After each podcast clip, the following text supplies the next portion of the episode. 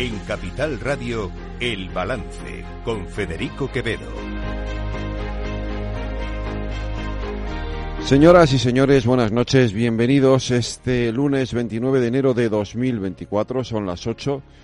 Una hora menos en las Islas Canarias. Escuchan la sintonía de Capital Radio. Les invito a que nos acompañen desde ahora y hasta las 10 de la noche aquí en el Balance, donde les vamos a contar la actualidad de esta jornada. Una jornada que, digamos, es un poco el día después de lo que. de algunas de las cosas que han ocurrido este fin de semana y el día antes de las que van a ocurrir mañana.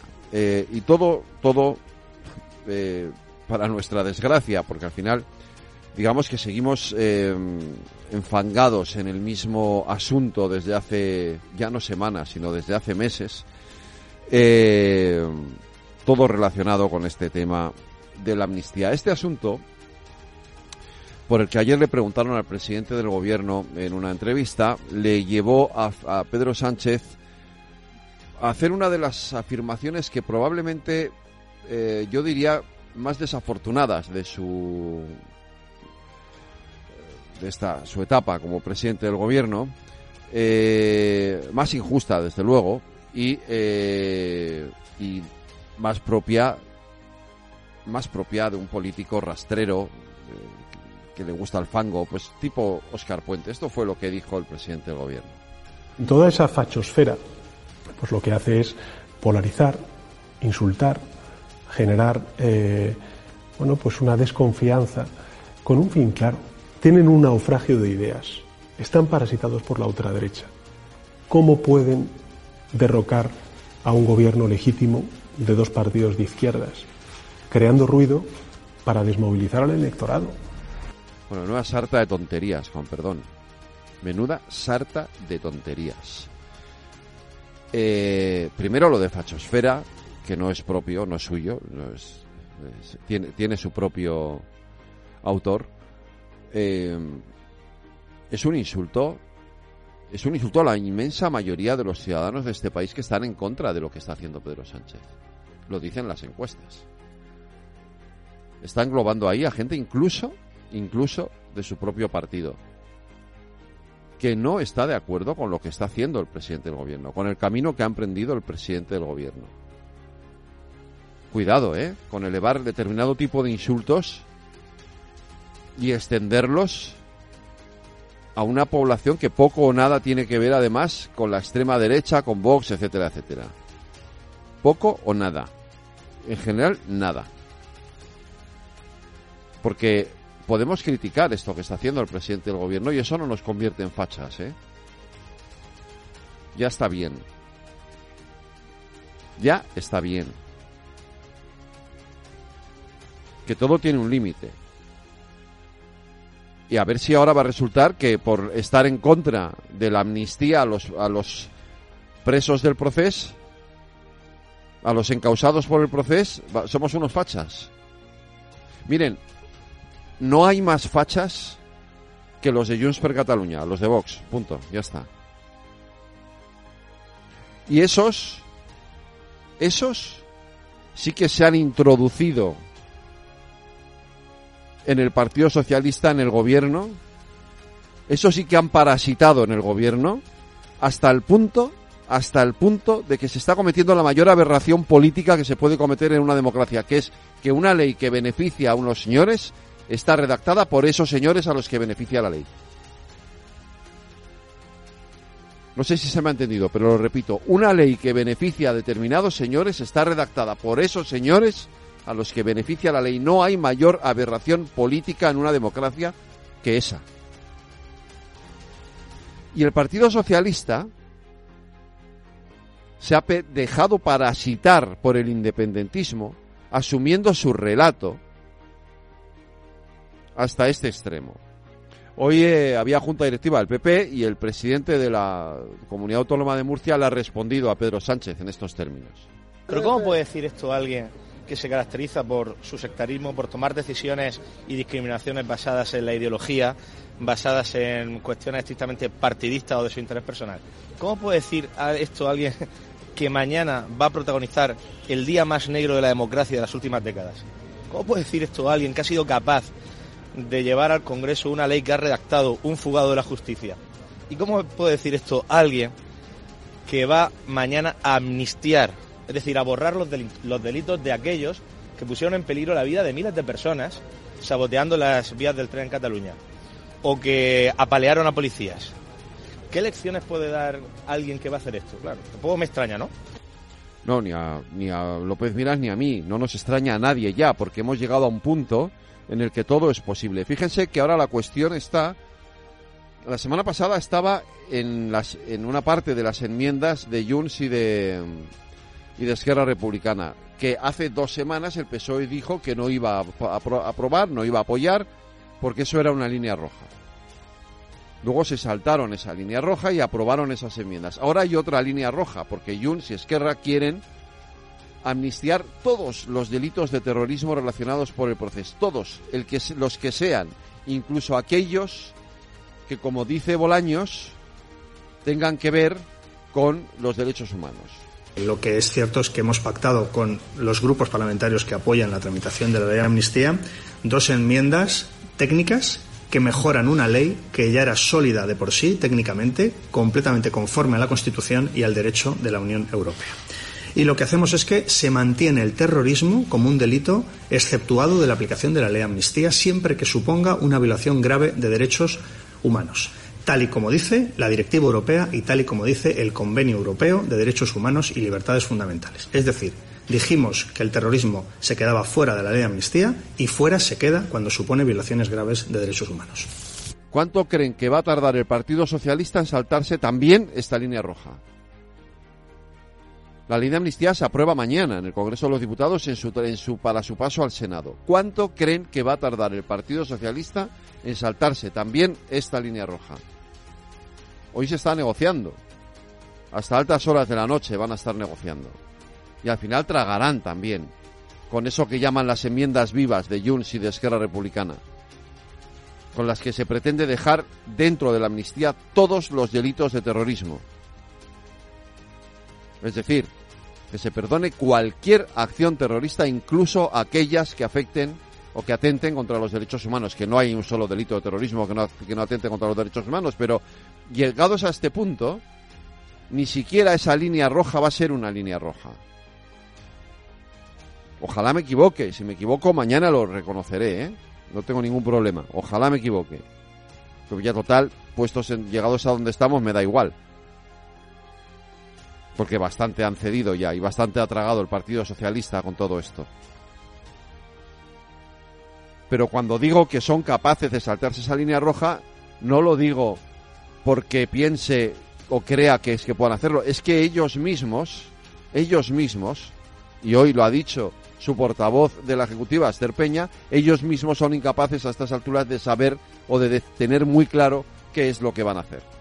Bueno, en primer lugar, ahora mismo decirles que no hay sobre la mesa ningún cambio en la posición del Partido Socialista sobre la votación de las enmiendas respecto a lo que salió de la Comisión de Interior, en la de Justicia, perdón, la semana la semana pasada. Y bueno, es verdad que sobre esta segunda cuestión estamos analizando la información que llega, las fuentes, la veracidad eh, y podremos eh, darle una opinión una vez se vayan pronunciando también los actores eh, influidos en esa causa. Ahora mismo no hay cambios, pero ya veremos, tenemos que escuchar a los actores. Uy, aquí se viene, una nueva línea roja que nos saltamos a la torera. ¿O no?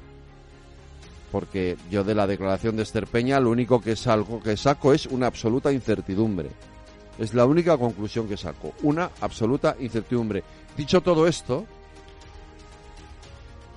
la excusa que pone el gobierno, la excusa que pone el Partido Socialista es que esto sirve para la gobernabilidad, para la estabilidad, para la convivencia, Menos mal, menos mal que los independentistas son sinceros y dicen de verdad cómo son las cosas. Esta declaración de Laura, Borrás que les voy a poner se entiende estupendamente, no hace falta que se la traduzca. Escúchenla con mucha atención, porque lo deja clarísimo de qué va todo esto.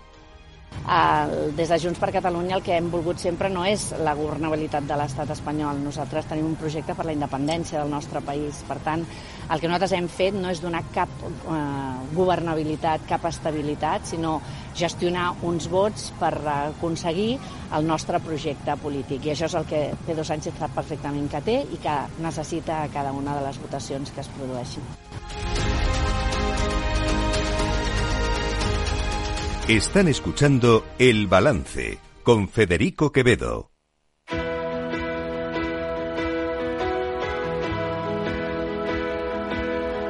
Las noticias de El Balance con Federico Quevedo, Aida Esquirej y Lorena Ruiz. Aida Esquirej, buenas noches. Buenas noches. Lorena Ruiz, buenas noches. Buenas noches. Nos vamos a la frontera con Francia. Allí las protestas de los agricultores franceses están afectando a nuestro país y sobre todo a nuestro campo y los transportistas están pidiendo más medidas al gobierno. Al menos 15.000 policías controlan las vías de acceso a la capital francesa ante la convocatoria de movilizaciones. Los acuerdos de libre comercio entre la Unión Europea y otras regiones del mundo están bajo el punto de mira de los agricultores y ganaderos galos. El sector achaca que estos pactos son negativos para sus intereses porque dejan entrar en Francia productos a precio mucho más bajo. El ministro de Agricultura, Luis Planas, ha respondido hoy al primer ministro francés, Gabriel Attal, que acusó a nuestro país de competencia desleal. Estamos en la Unión Europea, por tanto, las normas de producción, de comercialización, eh, son similares en todos los países miembros y todos los países miembros las aplicamos igual. Por tanto, no hay ninguna ventaja competitiva derivada por la aplicación de normas distintas. Las mismas reglas que se aplican en Francia se aplican en Alemania, en España, en Portugal, en Italia, en Holanda y en el resto de los Estados miembros. Por tanto, ahí no hay ninguna diferencia. Los transportistas cifran en unos 12 millones de euros las pérdidas diarias provocadas por las manifestaciones en el país vecino que han cortado la circulación de mercancías y han atacado el producto español. Planas califica de inadmisibles los ataques y las trabas al tránsito de productos agrícolas españoles y pide al gobierno francés que garantice la libre circulación. Los ataques que se han producido, que lo han sido en un número reducido, pero no por ello menos importante, nos parecen absolutamente inadmisibles. Respetamos totalmente el derecho de manifestación y de expresión de todos los sentimientos e intereses, pero con el respeto a las personas y a los, y a los bienes. Partidos de la oposición y entidades agrarias y de transportistas han elevado las peticiones al gobierno para que medie y actúe ante el Ejecutivo francés por los ataques a los productos españoles, mientras en zonas como Andalucía ya hablan de pérdidas económicas notables en plena campaña de exportación. Las organizaciones agrarias españolas se reunirán este martes para valorar la situación tras una semana de protestas en Francia, mientras que las organizaciones del transporte han reclamado el establecimiento de corredores seguros para las mercancías españolas y Bruselas ha pedido explicaciones a Francia sobre los ataques a los camiones españoles y asegura que no ve competencia desleal.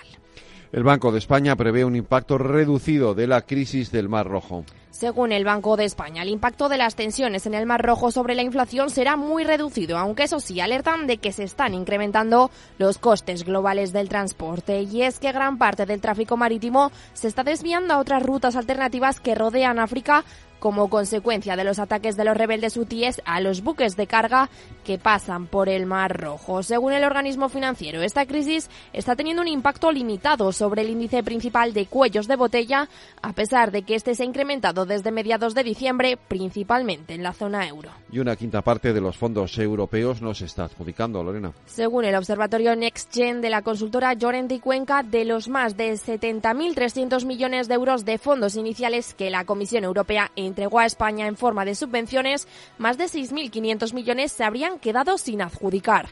Esto supone el 21,46% de los fondos. Además, prevén que dicho porcentaje se mantenga en las resoluciones pendientes de 2023. Estas no adjudicaciones se deben en gran medida al fracaso del PERTE para el desarrollo del vehículo eléctrico conectado y por tipo beneficiario España ha, destinado una mayor cantidad de fondos europeos al sector público, un 45% del total, mientras que el sector privado ha recibido el 40% y el resto se ha asignado a entidades mixtas.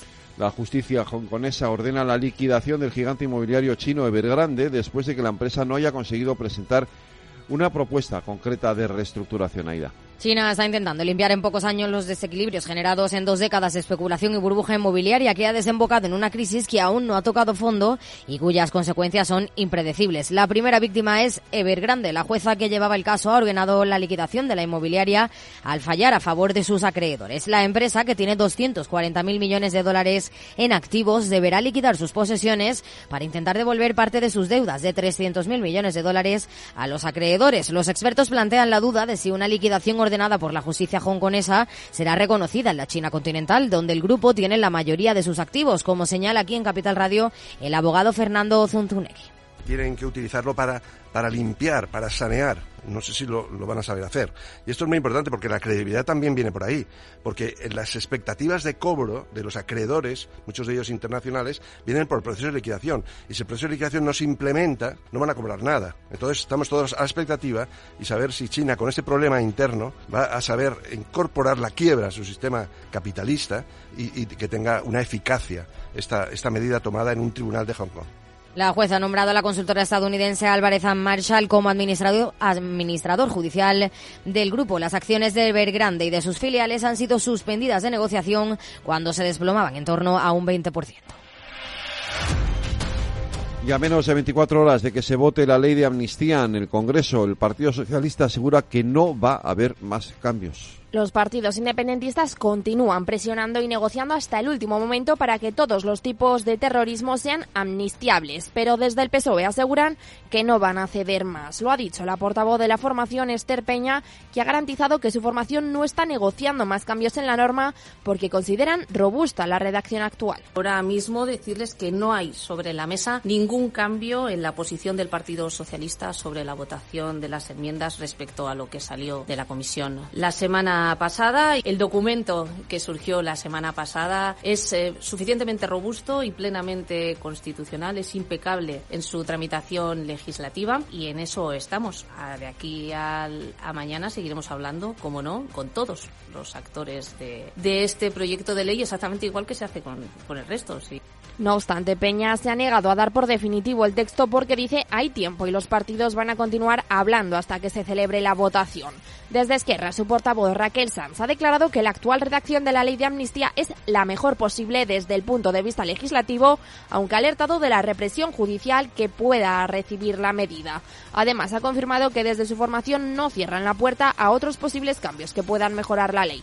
Para Esquerra Republicana, lo que pasará mañana en el Congreso es un avance importantísimo. Mañana se va a aprobar esta ley de amnistía en el Congreso. Es un paso más para seguir, para seguir luchando contra la represión política que hemos sufrido, pero somos conscientes de que esto no es el final de nada, sino que es el inicio de poder iniciar la resolución del conflicto político, ¿no? Y por eso, pues también va a entrar en juego el derecho a autodeterminación, que es el tercer punto. El líder del Partido Popular, Alberto Núñez Fijo, ha sacado pecho de la manifestación en contra de la amnistía que convocaron el pasado sábado y ha asegurado que el PSOE está fiando su presente y su futuro a la amnesia colectiva, algo que dice no va a ocurrir. España no va a callar ni va a agachar la cabeza ante nadie y por supuesto España no va a amnistiar al Partido Socialista Obrero Español. Por eso este fin de semana el Partido Popular, insisto, volvió a llenar las calles con ciudadanos que no se rinden. Allí llenamos las calles con personas que están simplemente reclamando que todas son iguales, las que estaban y las que no estaban, por cierto, que el juez Manuel García Castellón, que investiga la causa de Tsunami, ha asegurado en un nuevo auto que los disturbios posteriores a la sentencia del proceso encajan dentro del delito de terrorismo. Además, ha acordado prorrogar otros seis meses esta instrucción porque faltan diligencias que practicar y porque está pendiente el recurso ante la sala de lo penal. Y un nuevo auto, esta vez el del juez de la trama rusa del proceso, prorroga la instrucción que investiga la vinculación entre Puigdemont y el Kremlin. El titular del juzgado de instrucción número uno de Barcelona, Joaquín Aguirre, ha prorrogado seis meses la instrucción del caso Boló, la trama rusa del proceso, que implica, entre otros, al jefe de la oficina de Carles Puigdemont. En el auto, hecho público hoy, el magistrado considera que el expresidente catalán y miembros de su entorno mantuvieron estrechas relaciones personales con políticos de la extrema derecha alemana e italiana y con Rusia e incluso reuniones en los días previos a la declaración unilateral de independencia de 2017 con la intención de alterar la unidad territorial de España. Una afirmación que puede poner en jaque la aplicación de la amnistía si la investigación concluye que Puigdemont tuvo responsabilidades directas en la trama y que abre la puerta a investigar al expresidente catalán por alta traición, delito que no está incluido de momento en la ley de amnistía. El articulado de la ley describe supuestos que quedan expresamente excluidos del alivio judicial, como son los delitos de traición y contra la paz del Estado o los delitos que afecten a los intereses financieros de la Unión Europea. Una decisión que desde el PSOE no ven coincidencia. Aprecian un objetivo muy claro. Sugieren que los tiempos de la judicatura están empíricamente alineados con lo del legislativo, porque el auto se ha publicado después de la introducción de la enmienda para blindar a todos los investigados por terrorismo del proceso. Y un día después de que Santiago Abascal fuera proclamado presidente de su partido hasta el año 2028, en la asamblea que Vox ha celebrado este fin de semana y en la que no han votado las bases ni los militantes, nuevo conflicto interno. Eh, Vox ha expulsado a los cinco diputados de Baleares después de que estos, a su vez, expulsaran al presidente del partido y al presidente del Parlamento eh, del propio grupo parlamentario. La Dirección Nacional de Vox ha expulsado a los cinco diputados del partido en Baleares y lo han hecho después de que estos se hicieran con el control del grupo parlamentario y de que expulsaran a la presidenta del partido, Patricia de las Heras, y al presidente del Parlamento Balear, Gabriel Lesen. Les quiero comunicar que en el día de hoy nuestro grupo, por mayoría absoluta, ha decidido expulsar del grupo a los diputados Patricia de las Heras y Gabriel Lesen por eh, circunstancias internas de este grupo y para conseguir la mejor organización posible, la, la mejor unidad posible a fin de poder seguir avanzando en lo que les acabo de comentar. Una expulsión de dos dirigentes que no contaba con el apoyo de la Dirección Nacional y que el vicepresidente y secretario general de Vox, Ignacio Garriga, ha criticado con dureza al no haber sido consultados. Además, Garriga ha expresado todo su apoyo tanto a Patricia de las Heras como a Gabriel del Lesen, que a su juicio sí representan a Vox en Baleares estos cinco sujetos, que evidentemente se han movido exclusivamente por una ambición personal. Luego es importante aclarar que Vox no ha expulsado a nadie. Han sido cinco diputados que de manera unilateral, movidos por una ambición personal, han decidido expulsar a quien sí representa a Vox Baleares y a quien sí va a dar la batalla de la defensa de las ideas, de aquello que dijimos que íbamos a hacer de las Heras ha pedido que los diputados que le han expulsado devuelvan el acta y ha asegurado que tanto ella como Lesen seguirán representando a los votantes que confiaron en Vox. Ambos serán a partir de ahora diputados no adscritos. Y el coportavoz de Podemos, Pablo Fernández, se convierte en el nuevo secretario de organización del partido. Tras la dimisión de la ex número 3 del partido, Lili Bestringe, este pasado viernes, la secretaria, la Secretaría General de Podemos, no, la secretaria, perdón, Ione Belarra, ha propuesto al coportavoz de la formación, Pablo Fernández, como secretario de organización, un nombramiento que ha sido ratificado en la reunión del Consejo Ciudadano Estatal de esta tarde. Yo afronto este, este nuevo reto con, con muchas ganas, con, con mucha ilusión, con mucho entusiasmo y la, el objetivo principal será pues continuar esa tarea de, de fortalecimiento de Podemos, especialmente en, en, los territorios, de continuar el despliegue territorial de, de Podemos, arraigarnos eh, con fuerza en, en, los territorios y asentar nuestra, nuestra estructura en, en, los mismos. Yo creo que ese es, es el objetivo fundamental de la, de la Secretaría. Con la salida de Berstringe de Podemos, la formación morada pierde influencia en el Congreso y Sumar gana un nuevo escaño, aunque el nuevo secretario de organización ha negado esta situación y asegura que los cuatro diputados de Podemos seguirán siendo decisivos. Pero lo cierto es que el escaño que pierde Podemos lo recupera Sumar y los morados ya no suman con la oposición para tumbar iniciativas del gobierno de coalición. España va a mantener la financiación a la Agencia de la ONU para Palestina. El ministro de Exteriores, José Manuel Álvarez, ha anunciado que España no va a suspender la financiación de la Agencia de la ONU para los Refugiados Palestinos tras haberse conocido que algunos de sus trabajadores participaron en el ataque de Hamas contra Israel. Hemos triplicado la ayuda a Palestina, alcanzando casi 50 millones de euros, incluido nuestro apoyo a un órgano indispensable como es la Agencia de Naciones Unidas, UNRWA, para poder aliviar la tremenda situación humanitaria en Gaza. No modificaremos nuestra relación con UNRWA, aunque seguimos de cerca la investigación interna y el resultado que pueda arrojar por los actos de en torno a una decena de personas de los 30.000 trabajadores de UNRWA. De esta forma, España se desmarca de países como Estados Unidos, Italia, Reino Unido o Alemania que ya se han salido o de la Comisión Europea que lo está estudiando. ¿Y en los mercados, Aida? El IBEX 35 y el resto de bolsas europeas cierran este lunes con pérdidas en el caso del selectivo español del 0,47% en los 9.890 puntos. Dentro del IBEX destacan las subidas en Repsol, que se estaría reuniendo con el gobierno y con otras energéticas para suavizar el impuesto extraordinario, y Grifols, que ya ha presentado la demanda contra Gotham. En el lado negativo, ACS ha caído con fuerza, casi un 10%, después de que el Supremo haya desestimado la reclamación de Avertis al Estado de 4.000 millones de euros por las obras de la AP7.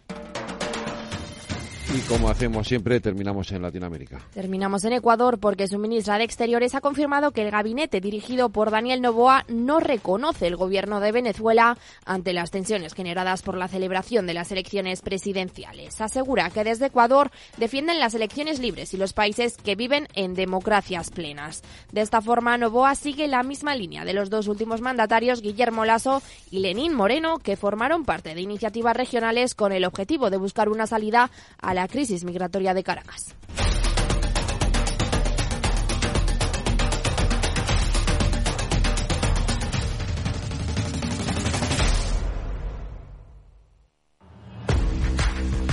Oye, pensando cómo ahorrar en momentos como este con los precios por las nubes. Y todavía no conoces XTB, una nueva forma de invertir pensada para todos. Desde solo 5 euros y cero comisiones hasta 100.000 euros al mes para invertir en acciones y ETFs. Con XTB tu dinero está depositado en bancos españoles y tu broker es uno de los más respetados del mundo, regulado por la CNMV y los principales organismos internacionales. Y con oficina propia en Madrid desde el año 2008. Entra en xtb.com. Recuerda, xtb.com. A partir de 100.000 euros al mes, la comisión es del 0,2%, mínimo 10 euros. Invertir implica riesgos.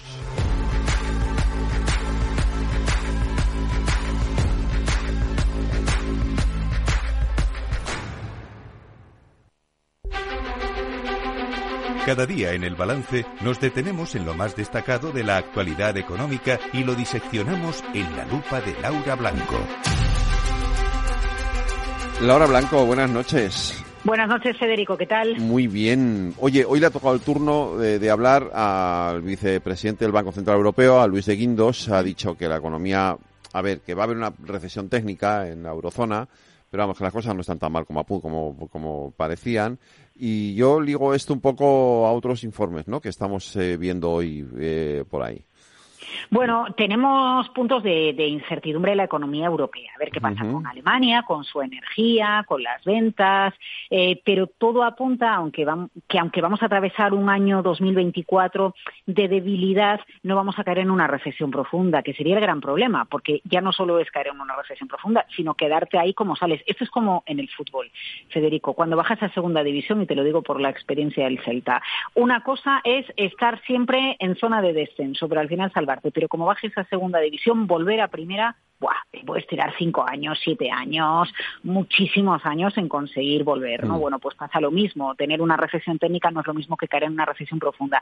Y ya que citas informes, bueno, pues mira, es interesante uno que hoy ha publicado KPMG sobre, sobre las tendencias retributivas de este año las tendencias salariales y a mí me llama la atención que muestra que sube un poquito la confianza en la economía que las empresas prevén subidas salariales inferiores a 2023, pero subidas salariales, lo cual es buena señal, ¿no? De que el negocio va bien y ojo, que hay que retener talento. Cuatro de cada diez empresas tienen previsto, según el informe de KPMG, subir la plantilla y, y la contratación del talento es el gran desafío.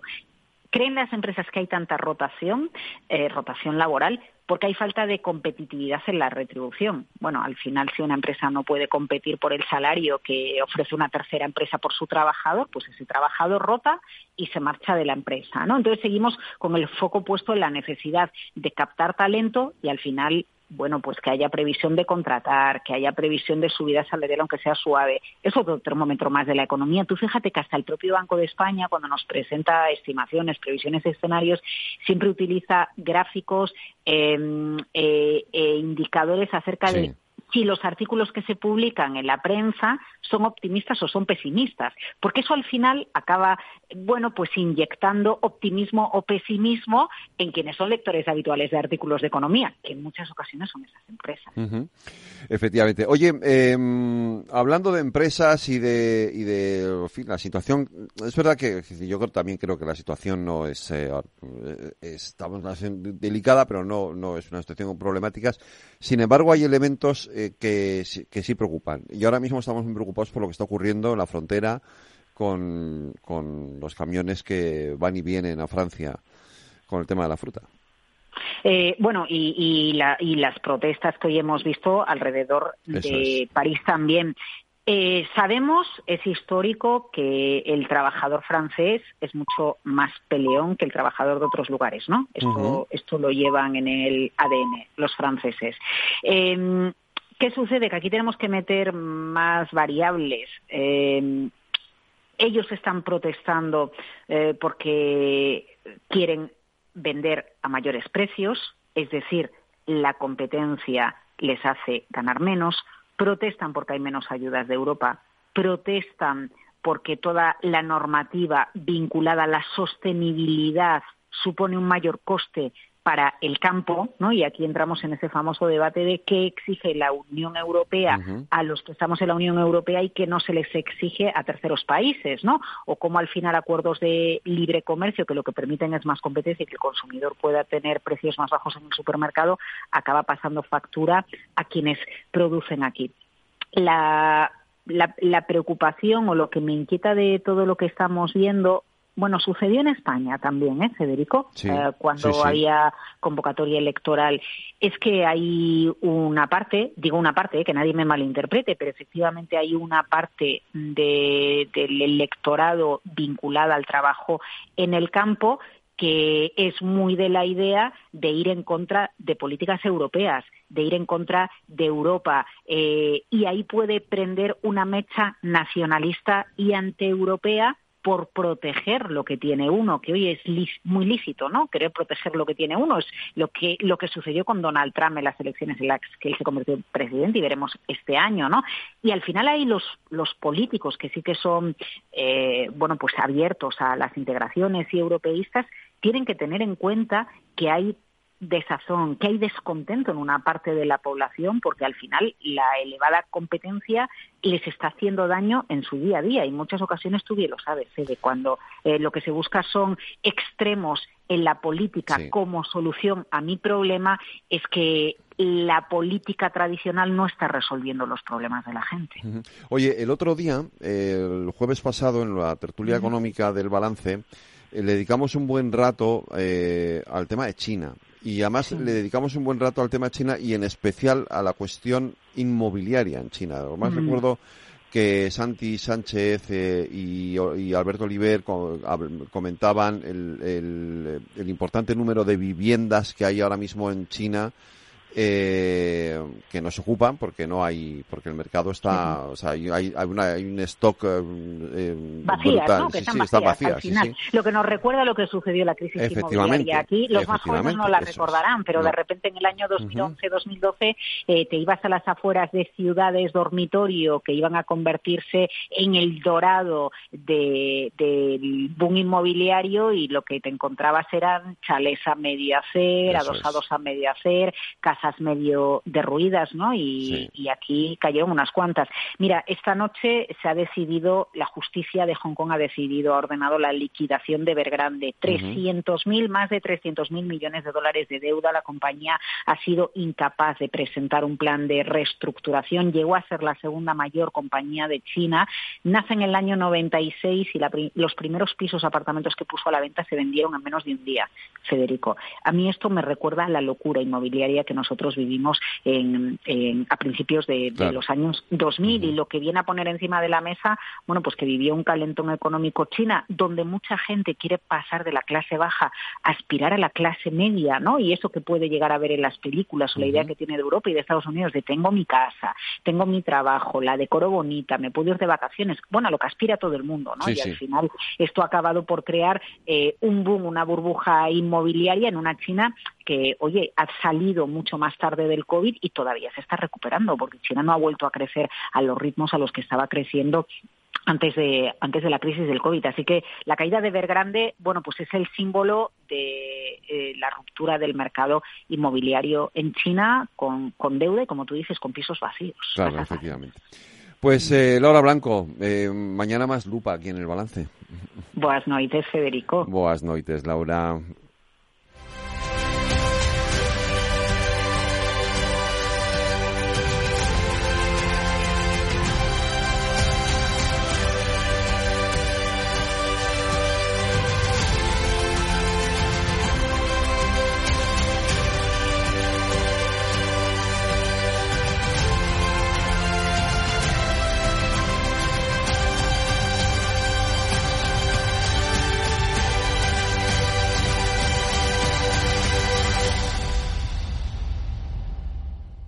¿Sabes cuál es el mejor dial para escuchar Capital Radio?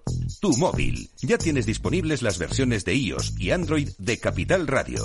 Y si quieres escucharlas en tu coche, lo tienes muy fácil. Empareja el Bluetooth de tu coche con tu móvil o tableta, entra en la app de Capital Radio y ya lo tienes. Escucha Capital Radio en digital. Y si te preguntan qué escuchas, no lo dudes. Capital Radio.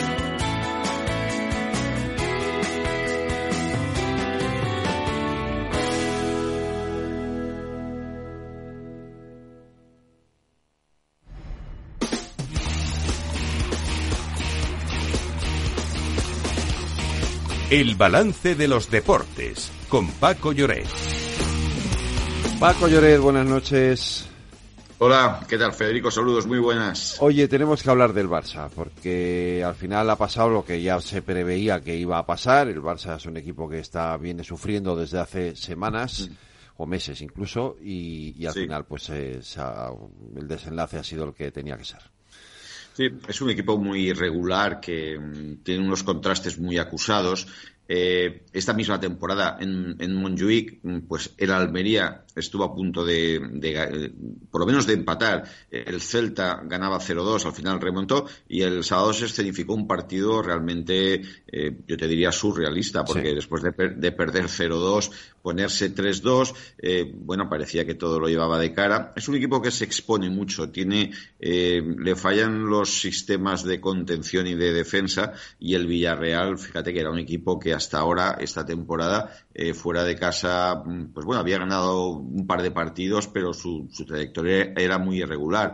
Y, y, bueno, con la incorporación del portugués Guedes, eh, al final ganó y con Sorlot y, con el comandante Morales, pues dio un golpe eh, de, autoridad en, en Montjuic que ha dejado tambaleando al Barça. Creo que esto es la punta del iceberg porque Xavi ya anunció por la noche el mismo sábado que se que no que, que no continuará y la Porta tiene, bueno, tiene muchísimos problemas, porque el Barça es ahora mismo una entidad acorralada por problemas financieros, por el tema del escándalo de Enriquez Negreira, por cómo le va al equipo, por el dinero que se ha gastado y no ha rentabilizado, y porque además, fíjate, está dándole la oportunidad, no es el único equipo, el Valencia lo está haciendo también a muchos chavales muy jóvenes, pero claro, esto es todo una amalgama muy confusa. Efectivamente, pero bueno, esto es, lo, esto es digamos lo más destacado que nos deja la, jornada de liga. El resto son, eh, bueno, la derrota del Valencia también, por cierto la victoria del Atlético. La victoria del Atlético. Fue, fue, fue, infinitamente mejor que el Valencia, que llevaba cuatro victorias seguidas el equipo de Mestalla, pero jugó mal y el Atlético, que después de una semana muy exigente con Liga y Copa, la verdad es que no dio ninguna opción. Fíjate, este resultado, el Atlético 2, Valencia 0, es la única victoria local de toda la jornada. El resto de partidos son victorias visitantes o empates, ¿no? Y bueno, el, el, Madrid y el Girona no fallaron, ahí sigue el codo a codo, el Madrid en Las Palmas con remontada, también es un equipo que se deja marcar para luego remontar. Y el Girona pues eh, eh, sigue metiendo al Celta, se está creando una, un triangular entre el Sevilla, el Celta y el Cádiz que tenía el estreno de, de Mauricio Pellegrino como entrenador eh, ante el Atleti de Bilbao, empate a cero. Bueno, pues ahí hay un punto que separa tres equipos y donde seguramente se juegan una plaza de descenso. Ojo con el Sevilla y el Celta, que lo van a pasar mal cuando no estaban en principio destinados a esta campaña, porque el Almería francamente lo veo lo veo sin remedio y el Granada que juega esta noche, hoy hay un eh, Getafe Granada a las nueve empieza, ahí bueno va a apurar sus posibilidades, pero francamente lo tiene lo tiene mal. De todas la jornada de liga deja la clasificación eh, como estaba antes de que empezara esa jornada, pero todo puede cambiar esta semana. Sí, porque esta semana recordemos que tenemos a, los equipos que jugaron la Supercopa, eh, tiene, tenemos enfrentamientos. Además hay un doble derby madrileño porque el, eh, el, Real Madrid el jueves juega en Getafe y el Atlético de Madrid visita al, al, Rayo Vallecano. Estos son los partidos que quedan, que quedan pendientes y también está los Asuna Barcelona. Así que, bueno, vamos a ver qué es lo que, qué es lo que pasa, ¿no? Pero eh, es una jornada muy eh, que puede ya, digamos, regularizar eh, la, en este caso, la clasificación. Se ve venir ese, ese duelo entre Girona y Real Madrid. Lo del Girona es admirable, ¿eh? la capacidad que tiene de resistencia. Eh, perdón, he dicho el, el Rayo visita al Atlético. No el Rayo visita al Atlético y el Madrid visita al Getafe, eso es. Exactamente. Y hay un Barcelona-Osasuna. Y un Barcelona-Osasuna. Barcelona Sasuna y Atlético Rayo miércoles a las 7 y a las 9, el partido Getafe Real Madrid el jueves a las 9 de la noche. Todavía no sabemos quién se sentará en el banquillo del Barcelona, eh, pero bueno, pues No, no, a ver, eh, Xavi en principio va a continuar. Va a continuar hasta que hasta que se le busque un relevo. Lo ha dejado en manos de la porta de alguna forma, ¿no? Sí, él, eh, Laporta lo que ha dicho que en la, en la consideración que le merece una figura histórica del club, pues que lo va, o sea, él va a aguantar la temporada, lo que queda de temporada, con el objetivo Ojo que es que el Barça se puede quedar fuera de la Champions, ¿eh? porque eh, dando por sentado que Girona y Real Madrid y Atlético de Madrid, pues yo creo que a la marcha que llevan en la liga nadie les va a quitar la plaza, pero hay una cuarta plaza donde en la clasificación ves que el Atleti de Bilbao eh, tiene opciones e incluso no sé si la Real Sociedad podría mejorar, pero el Barça ahora mismo tiene 44 puntos. Parece que Barça y Atlético se disputarían esa cuarta plaza. Para las finanzas del Barça no entrar en Champions sería terrible. Tenemos también Euroliga esta semana. Tenemos Euroliga y también tenemos el primer ganador del Gran Slam de tenis, porque en Italia, no sé si has visto las portadas, hoy se, se, habla únicamente, el fútbol ha desaparecido, solo se habla de Jack, eh, de, Sinner. Pero bueno, eh, tenemos mañana al eh, Valencia jugando en eh, Belgrado contra la Estrella Roja y al Basconia jugando en eh, Múnich contra el Bayern. El Real Madrid recibe al Maccabi eh, a las ocho y media, también mañana, mientras que el Barça jugará el miércoles como local en el Palau Blaugrana contra la Virtus de, de Bolonia. Esta es la jornada eh, la número 24 de una Euroliga que ahora mismo pues tiene dominio español porque el Madrid y el Barça son primero y segundo, donde el Valencia Basket ahora es noveno, jugaría eso que ahora se llama play-in, que es una especie de repesca de la que se ha caído el Basconia de momento. Oye, hablabas de Sinner que se convierte en el contrapunto de Alcaraz, evidentemente, son, los, son las dos jóvenes promesas del tenis, ¿no? Pues mira, por ahí es, por donde yo quería tirar, es de lo que se habla. El tenis ve venir una rivalidad en los próximos años de, estos dos eh, eh, jugadores mediterráneos, que son el español Alcaraz y el italiano Sinner. Eh, ganó perdiendo los dos primeros sets en la final de Melbourne contra Medvedev. Medvedev ha jugado seis finales del Grand Slam, solo ha ganado una y ha perdido cinco, pero es que de las cinco, tres las ha perdido en Australia y en todas ellas ha llevado, eh, en, dos de ellas, eh, contra Nadal y contra eh, Sinner, eh, llevaba 2-0 a su favor y las ha perdido, ¿no?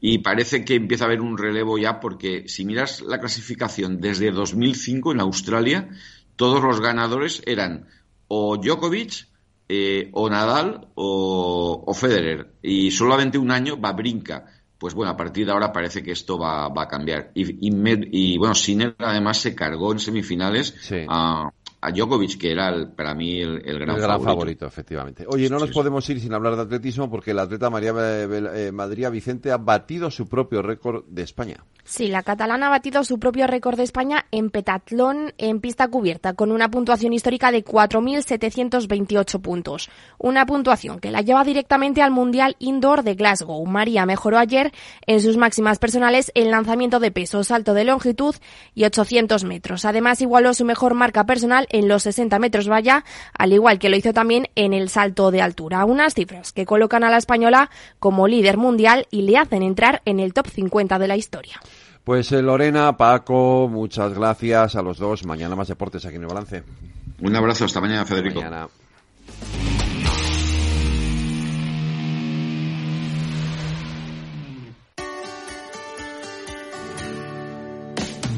Aquí, en Capital Radio, está el programa más divertido y de mayor influencia en el mundo del capital humano. Todos los viernes a la una de la tarde, únete a Humanos en la Oficina, presentado y dirigido por el speaker internacional Miguel Ángel Pérez Laguna. Un programa donde el talento es protagonista en un formato innovador e irresistible que ya se escucha en 13 países. No te lo pierdas.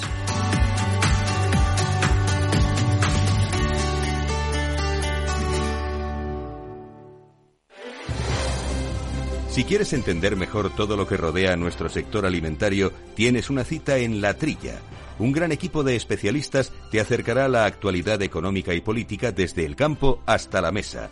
Conocerás sus principales innovaciones sin olvidar las producciones más tradicionales. Los sábados de 8 a 9 de la mañana con Juan Quintana, La Trilla de Capital Radio.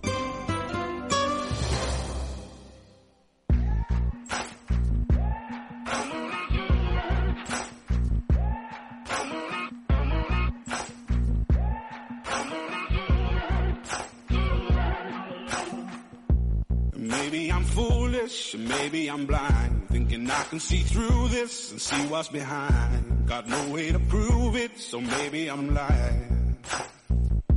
But I'm only human after all. I'm only human after all. Don't put your blame on me. Racambón. Don't put your blame on me. Sí, es Racambón, efectivamente, lo que está sonando. Porque hoy es su cumpleaños, ¿verdad? Hoy cumple Steven? 39 años, sí. También, ¿Cómo se llama de verdad? Pues Rory Charles Graham. Rory un poco, más allá un poco nombre de perro, pero... del este. Es eh, británico.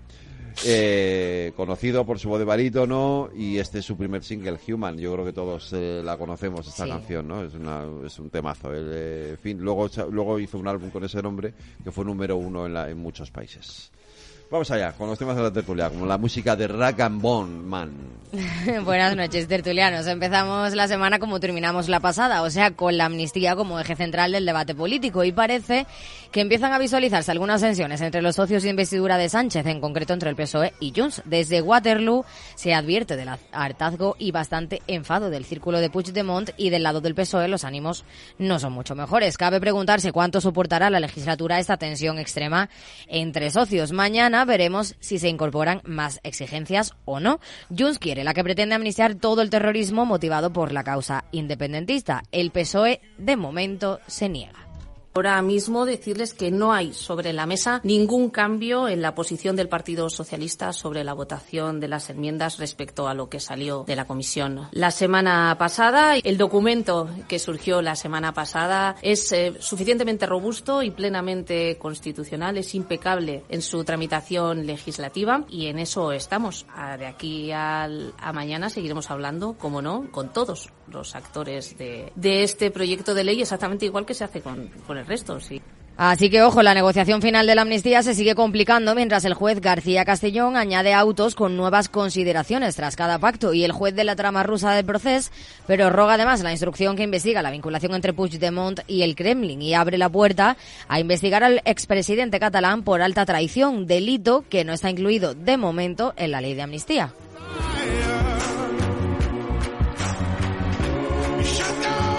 Mientras tanto, el pulso del PP contra la ley de amnistía sigue fuerte, muy fuerte en las calles. 45.000 personas se manifestaron ayer en Madrid en contra de la proposición que se aprobará mañana en el Congreso. Es el séptimo gran acto que organizan los populares por esta causa y esta vez no se sumó Vox. España no va a callar ni va a agachar la cabeza ante nadie y por supuesto España no va a amnistiar al Partido Socialista Obrero Español. Por eso este fin de semana el Partido Popular, insisto, volvió a llenar las calles con ciudadanos que no se rinden. Allí llenamos las calles con personas que están simplemente reclamando que todas son iguales, las que estaban y las que no estaban. Hoy nos detenemos también en la inflamación del discurso del PP contra las instituciones. ¿Qué objetivo tiene esta elevación del tono por parte de Feijóo? El gran, el cáncer del Estado de Derecho hoy en España se llama Tribunal Constitucional presidido por Cándido Conde El Congreso, pues, estamos empezando a ver que se parece más al Parlamento. Pero es que la pregunta es, pero, oiga, ¿es verdad que la soberanía nacional ya no reside en las Cortes? Pues durante lo que llevamos de legislatura yo tengo que ser sincero, no. A todo esto y en respuesta al PP y su campaña contra la amnistía, el presidente Pedro Sánchez se ha sacado de la chistera una nueva palabra a incluir en la RAE, es esta. Y toda esa fachosfera, pues lo que hace es polarizar, insultar, generar, eh, bueno, pues una desconfianza con un fin claro. Tienen un naufragio de ideas, están parasitados por la ultraderecha. ¿Cómo pueden derrocar a un gobierno legítimo de dos partidos de izquierdas, creando ruido para desmovilizar al electorado? Fachosfera. Entre tanto, tenemos que hablar de Vox y no solo porque Abascal ha sido reelegido presidente de Vox en una muy breve Asamblea General Extraordinaria hasta 2028.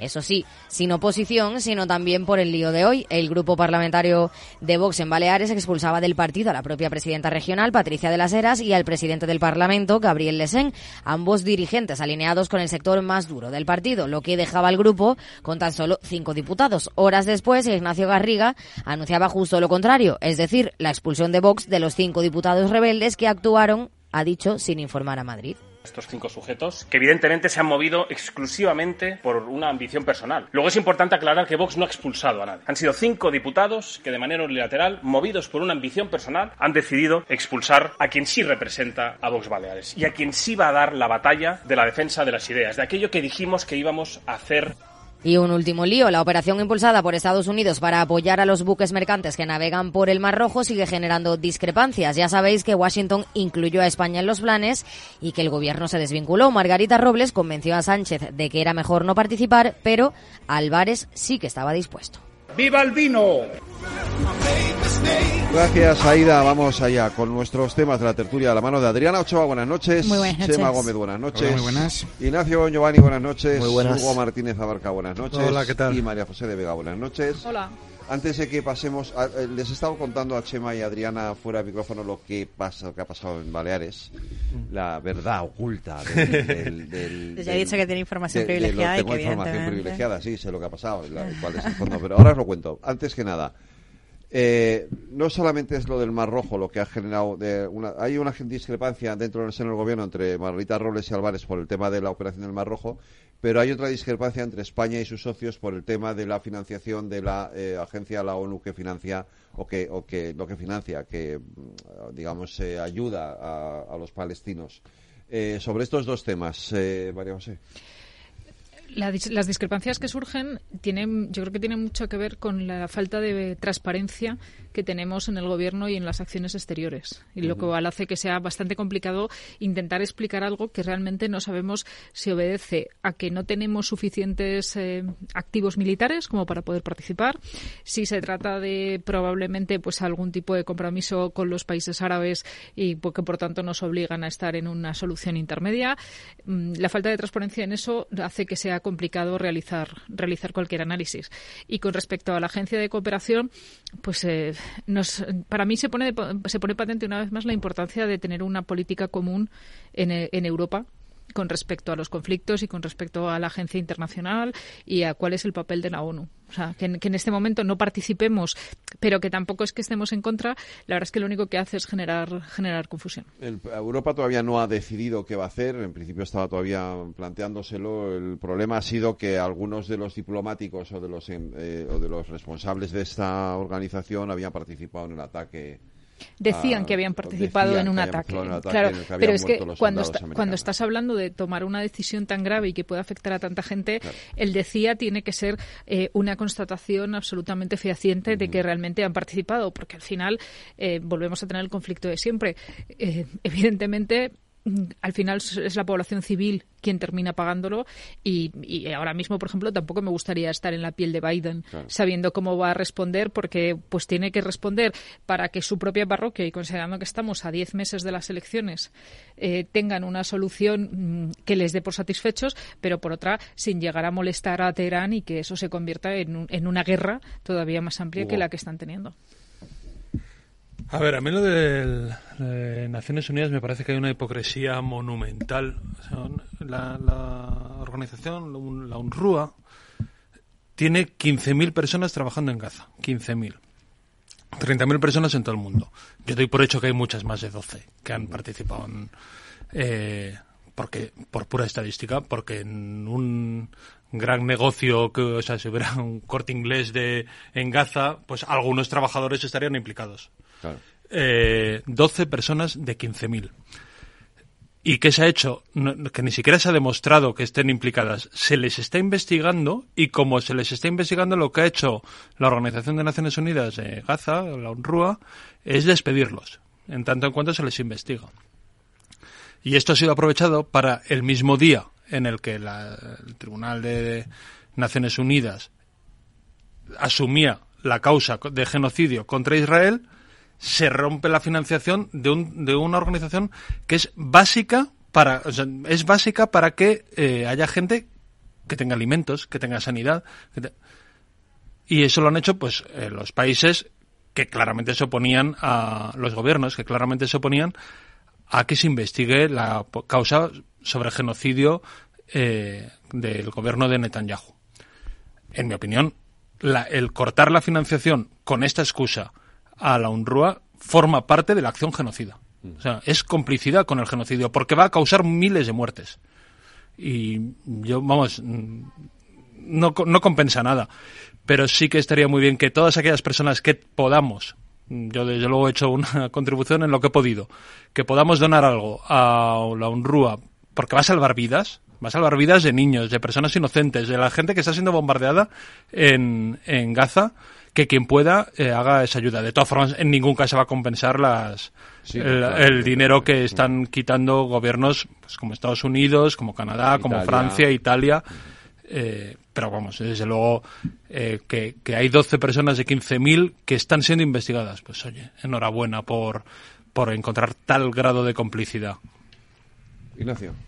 Sí, estaba justamente viendo un poco los países que habían habían decidido suspender, ¿no? La- estos pagos que le hacen a la, a la UNRWA, entre ellos, obvio, como lo mencionaban recién, el más importante, eh, Estados Unidos, Reino Unido también. De hecho, el gobierno británico se declaró consternado por las acusaciones de Israel y suspendió eh, temporalmente cualquier financiación futura. Esto lo hace mientras el Ministerio de Asuntos Exteriores está eh, examinando las- afirmaciones. Francia también por su parte. Eh, Francia no tiene previsto de momento una nueva contribución durante el primer semestre de este año, del, presente 2024.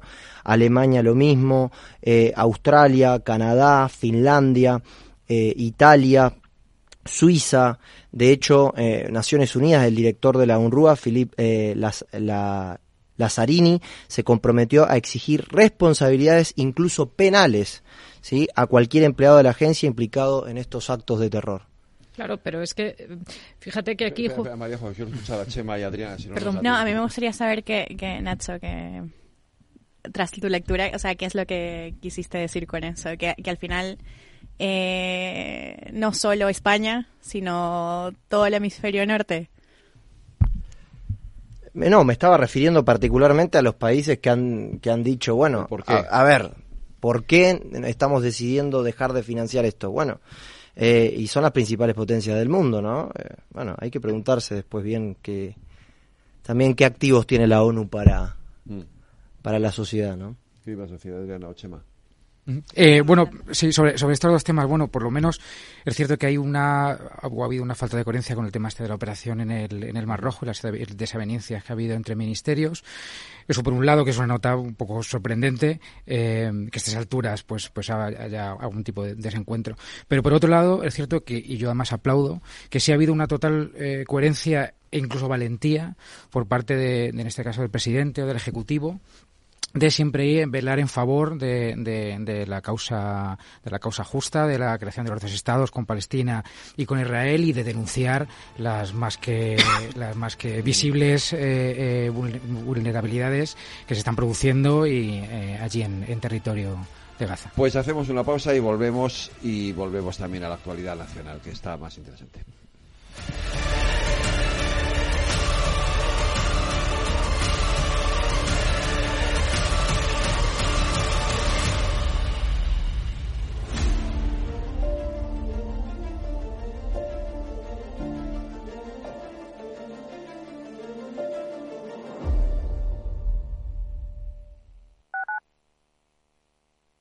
Madrid, 103.2 FM, Capital Radio.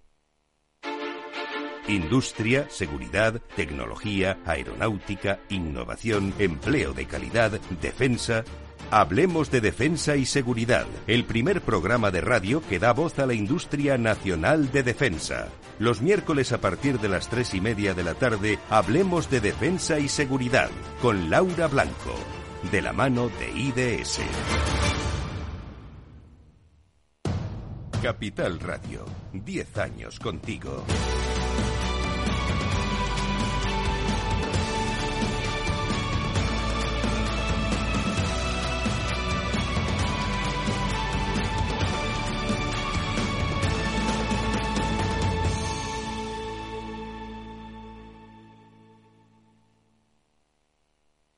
Capital Radio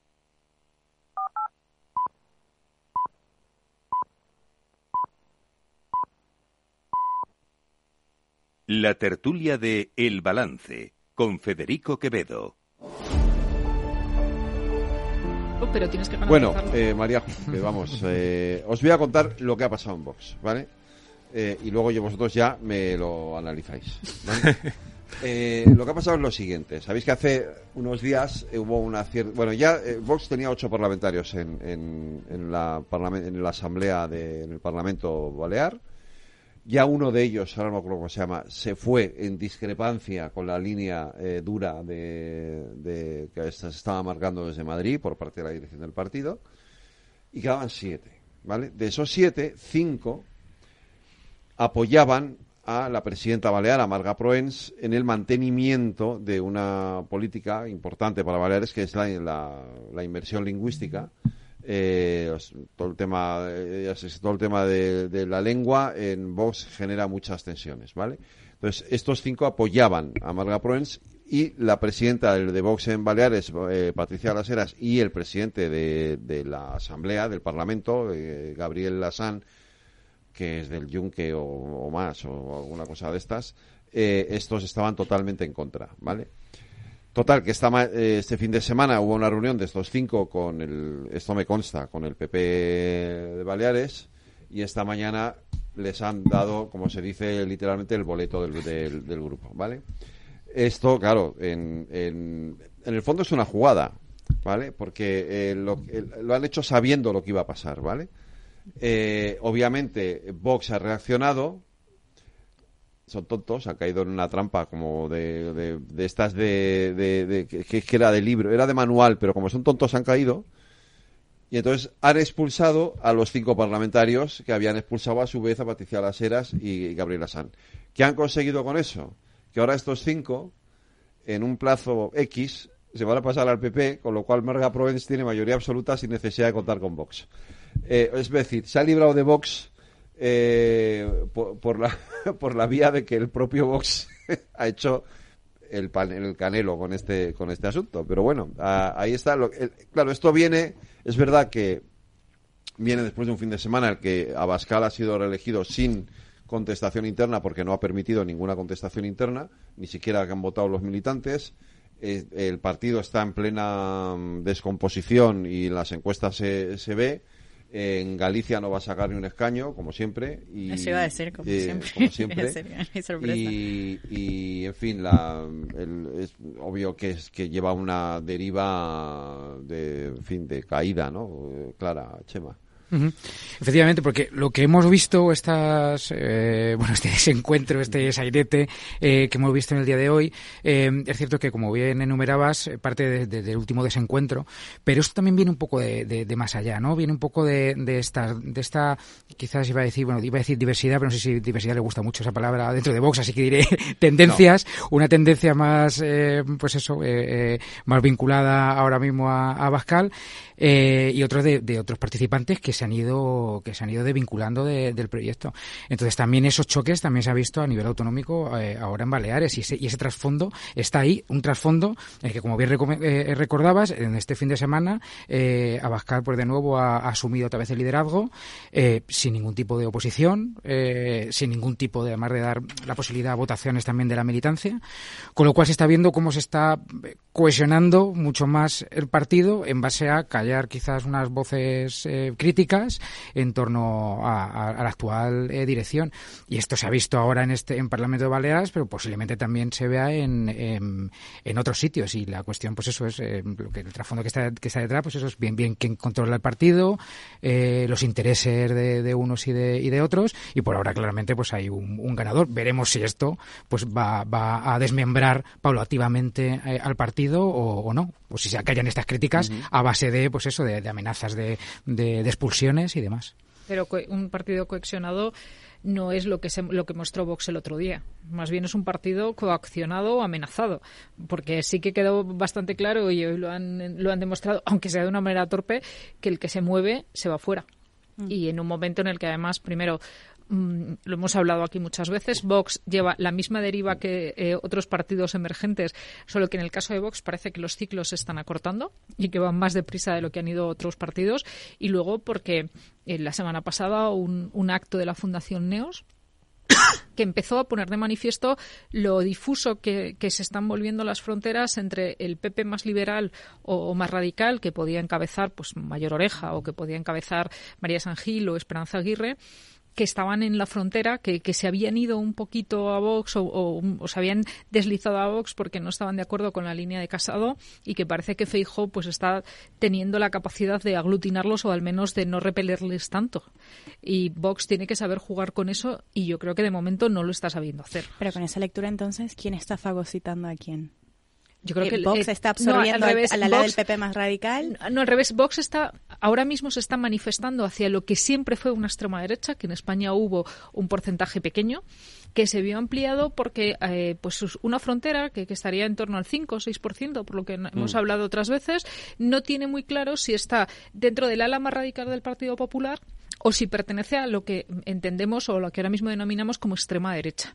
Eh, un Vox más amable les podía dar digamos, ese cobijo y un Vox cada vez más radicalizado y cada vez más cercano al yunque y cada vez más cercano a unos planteamientos que tienen ya no voy a decir eh, eh, demócratas porque el partido es demócrata y hay que reconocerlo, eh, pero desde luego el diálogo no es una de sus virtudes.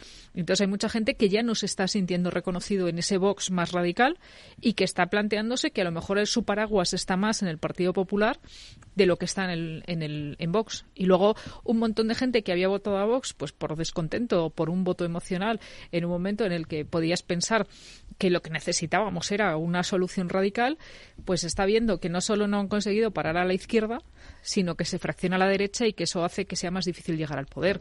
Pero, entonces, ¿cuál es el objetivo de Vox? Es decir, los ya hemos hablado aquí muchas veces de, de, la tendencia Buxade, ¿no? De la que hablaba Chema, de, de, cómo Iván Espinosa de los Monteros y un montón de figuras más cercanas al liberalismo y al, al libertarismo se han- vamos, no sé si a- los han invitado a irse de Vox.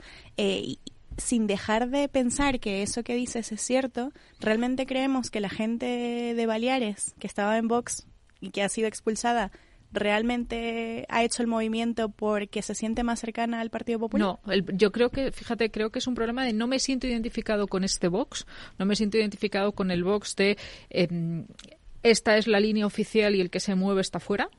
Y han sido, pues como estaba contando Federico, han sido bastante hábiles o, o- o bastante torpes por parte de la dirección nacional cuando han caído literalmente. O sea, han dejado la situación tan en el borde del precipicio, expulsando no solo a dos, sino a los dos que suponen las figuras máximas, porque estamos hablando de la presidenta del grupo y del presidente del, del Parlamento Balear en el que no les daban otra salida. O sea, realmente eh, Vox en la dirección nacional solamente tenía una, una posibilidad, que era, Que era o, les, cinco, o les expulsaba claro. a estos cinco o asumía esa línea crítica y por tanto dejaba a sus dos máximas cabezas eh, a los pies de los caballos. Es que no tenían otra posibilidad. Han sido hábiles en el sentido de dejarlos justo al borde. Y Vox, pues mm, porque no ha sabido, porque no ha querido o porque realmente esa es su línea, que también es respetable, decir yo no admito esta disidencia, y, han, tenido la posibilidad de que no nos olvidemos que los cinco eh, parlamentarios, las, eh, las actas son personales, de decir, bueno, yo me voy y ya negociaré qué es lo que luego me van a dar cuando, o bien desde el grupo mixto o bien adscrito al grupo popular, Sí, sí, sí, eh, evidentemente. evidentemente ya tienen esos votos. Pero sigo sin, sigo sin entender qué busca Vox acorazándose a la derecha. Ah. No, es que no, No creo sé. que busque. Si lo que está no creo- haciendo- si no lo que creo está haciendo busque- es perder Es que yo no ese creo que espacio. busque. Es que yo va- no creo que busque. Es que yo no, es que yo no creo que busque nada. Fíjate, yo creo que es que esa es, es su naturaleza, si quieres verlo así. Mí- yo, creo que no, no pertenece a una estrategia, fíjate. A mí hay una cosa que me llama mucho la atención, ahora entro en, en concreto en lo de Vox, pero es una, una cosa también que, que casi ni, ni valoro, pero ya ni hablamos de transfugismo. Eh, eh, es algo co- como que ya hemos naturalizado, digamos, ha ca- está cambiando la política parlamentaria tanto a tanta velocidad en tan poco campo que ya yo diría que a los menores de 35 años la palabra transfuga no les suena mal, no les suena. Sí. Es, es- es, digamos, Son es algo- cambios de opinión. Es, algo, es cambios. algo que hemos, que hemos interiorizado y tal.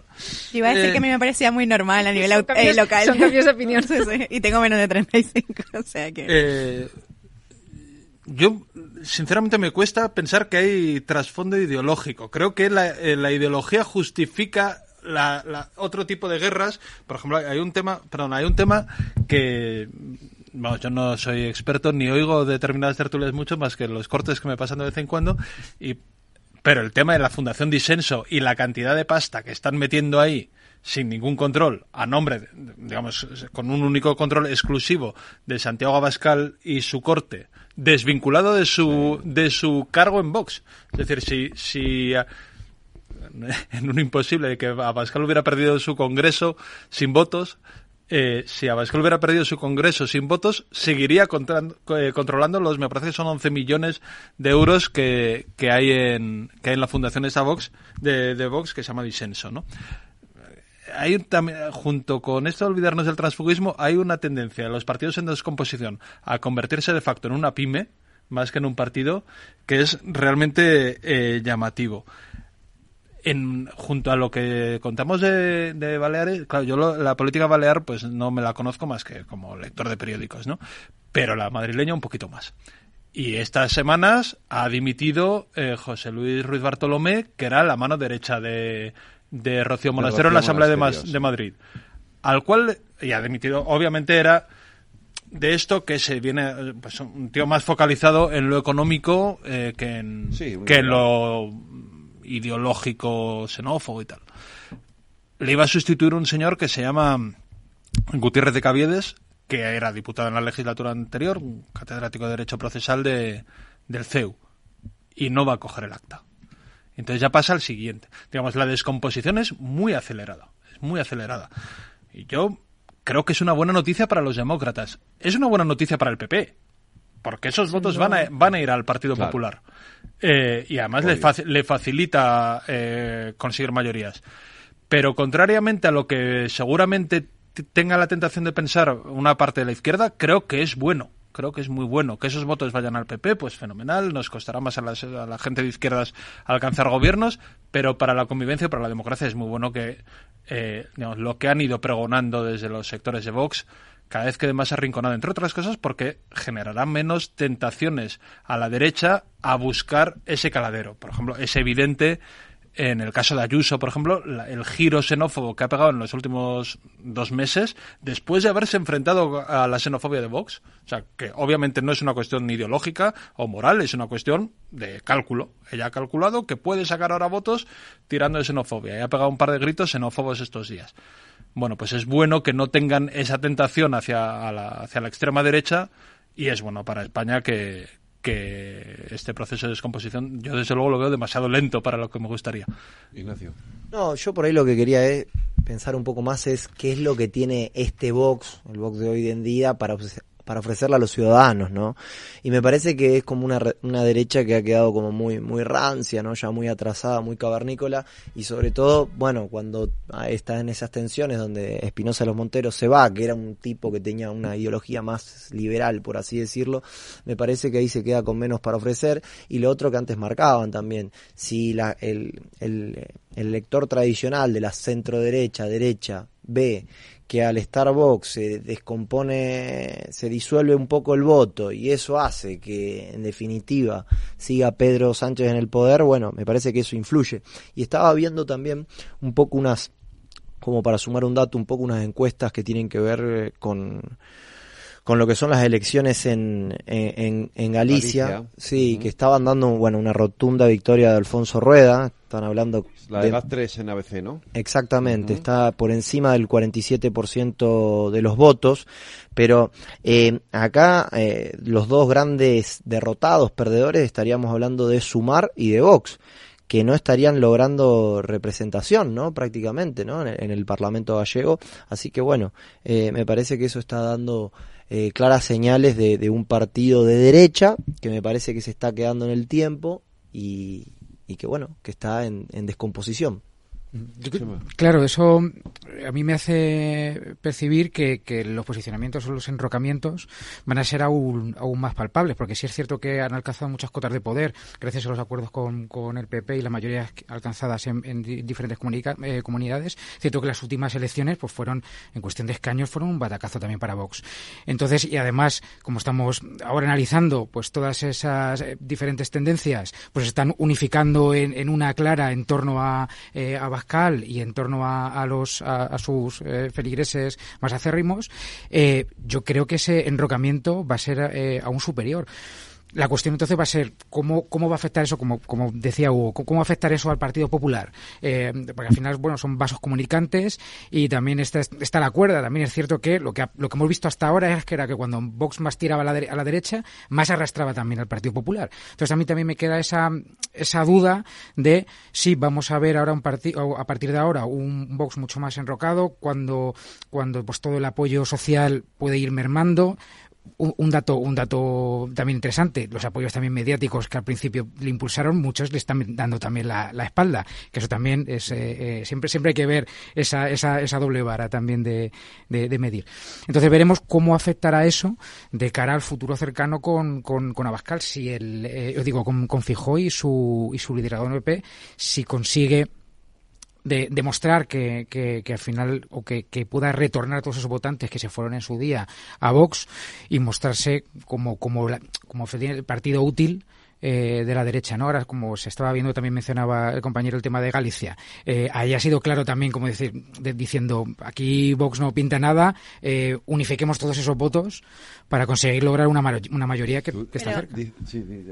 No, no, sobre Galicia, ¿eh? O sea, a mí me parece, simplemente por, por matizar, ni siquiera Vox, cuando tenía a figuras más liberales en sus filas, pintaba nada en Galicia. Vox no, ha pintado no, jamás. en Galicia nunca ha pintado nada. En Galicia. Pero es Galicia, ¿eh? Galicia es un... Es un... Claro, por eso, pero, pero decir que, que de verdad... o sea, yo no... me parece que tiene un concejal en toda Galicia. Sí, no, sí, sí, es un sitio muy particular. Pero, pero puede ser útil para establecer ese, ese, marco de nuevo, ¿no? De decir, eh, no unifiquemos todo el voto eh, conservador en un mismo partido, no, no dividamos. Se, me ha apuntado una cuestión que me parece muy interesante, porque además eh, tiene una cierta similitud también con lo que ha pasado en Podemos. Eh, cómo, eh, por ejemplo, esa pelea, no quiero hablar de él, eh, pero, pero esa pelea entre Vox y Federico Jiménez Los Santos, por ejemplo, es, es, curiosa, ¿no? Como porque eh, él, se ha desalineado ¿no? de, de, la actual dirección de Vox y al final en Vox lo, lo, único que queda, digo, como referente mediático así de donde se es, es una tele. Estado de alarma. Estado de alarma. Y ya está, nada más. Que le, por eso digo, le pasa un poco como a Podemos un Canal Red, ¿no? decir, un periódico que también que montaron eh, ellos. Claro, claro, quiero decir que es un poco lo mismo, ¿no? Los dos están montados con, con, con su gente, con, medios eh, propios Ahí, ahí va ganando, va ganando Podemos porque Podemos ya está haciendo purgas hasta en su canal. Eh, También es verdad. Ya lleva dos. Ah, se ha cargado hasta monedero. Hasta monedero sí. Lo de, es que el canal. Es que se han despedido amistosamente en Twitter, ¿eh? Ha sido casi. Sí, con, ternura, pero, con ternura. Pero es que el canal, en vez de Canal Red, se puede llamar Canal Pablo. Bueno, porque, pero estamos. Porque está realmente. O aló Pablo, si nos vamos. El, con respecto a, esta, a esto que estáis comentando de la digamos, del apoyo mediático, eh, yo que me he pasado pues muchísima gran parte de mi carrera profesional metida justamente en ese mundo, eh, señalar que en el caso de Federico Jiménez Los Santos hay más mar de fondo. Y hay otro mar de fondo que es, además, la necesidad de estar alineado con la Comunidad de Madrid, mm, sea como sea y esté con quien esté. O sea, también vayamos a decir que la Comunidad de Madrid, eh, digamos, es casi eh, la fracción radiofónica de, Telemadrid en algunos aspectos. En cualquier caso, es que es muy difícil últimamente seguir a Vox, ¿eh? es que muchos de los planteamientos que están teniendo hace que sean realmente complicados. pero, eh, han tenido, han tenido. Mm, pero han tenido momentos mucho más moderados y han tenido momentos en los que además tenían una penetración y hemos hablado muchas veces aquí del caso de Castilla y León en el que en determinados ambientes rurales o en determinados ambientes que no correspondían eh, ni a Galicia ni a las grandes ciudades sí que tenían un voto que le podían porque por decirlo de alguna manera les apoyaba o les podía encumbrar. Pero es que últimamente no tienen, perdonad la expresión, ni una idea buena. es que, no, están, no están proponiendo eh, ni están sabiendo hacer ni capitalizar y eso sabemos que es muy difícil porque lo hemos vivido con ciudadanos. Es muy difícil capitalizar tus ideas cuando estás en minoría y siempre corres el riesgo de estar fagocitado. Pero es que Vox no es que esté fagocitado, es que está desaparecido. o sea, en Extremadura la, la única em, que tenía, la única, eh, ¿cómo se llaman en Extremadura? Perdón, la única directora general que tenían dimitió. Sí.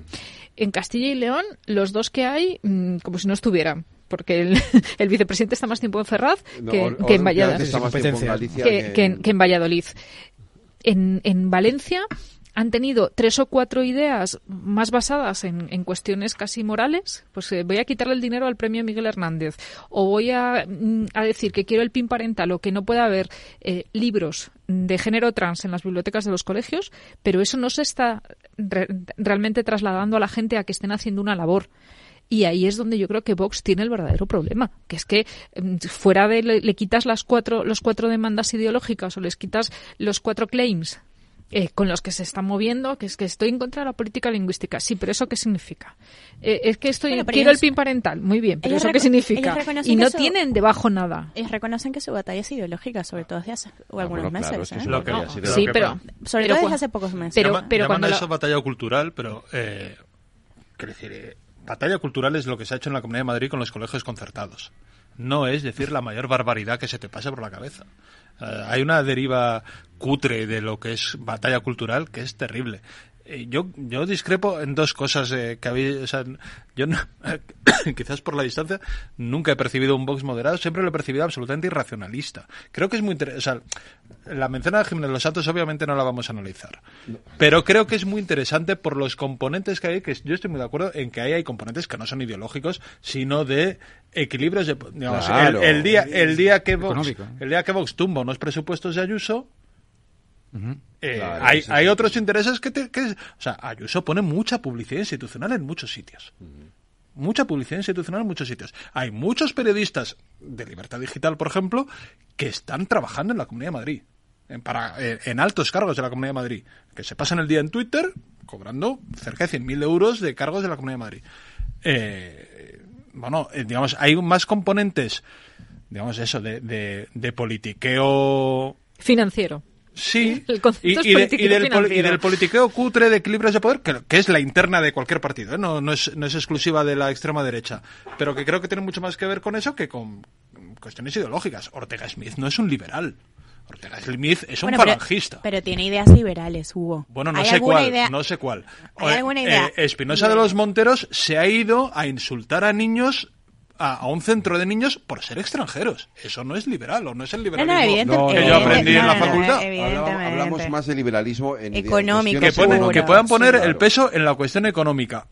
Que en eso me gustaría saber si hay una discrepancia. Y a, y a Pascal, aparte, ha ido puenteando de un lado al otro en, lo que ha hecho falta.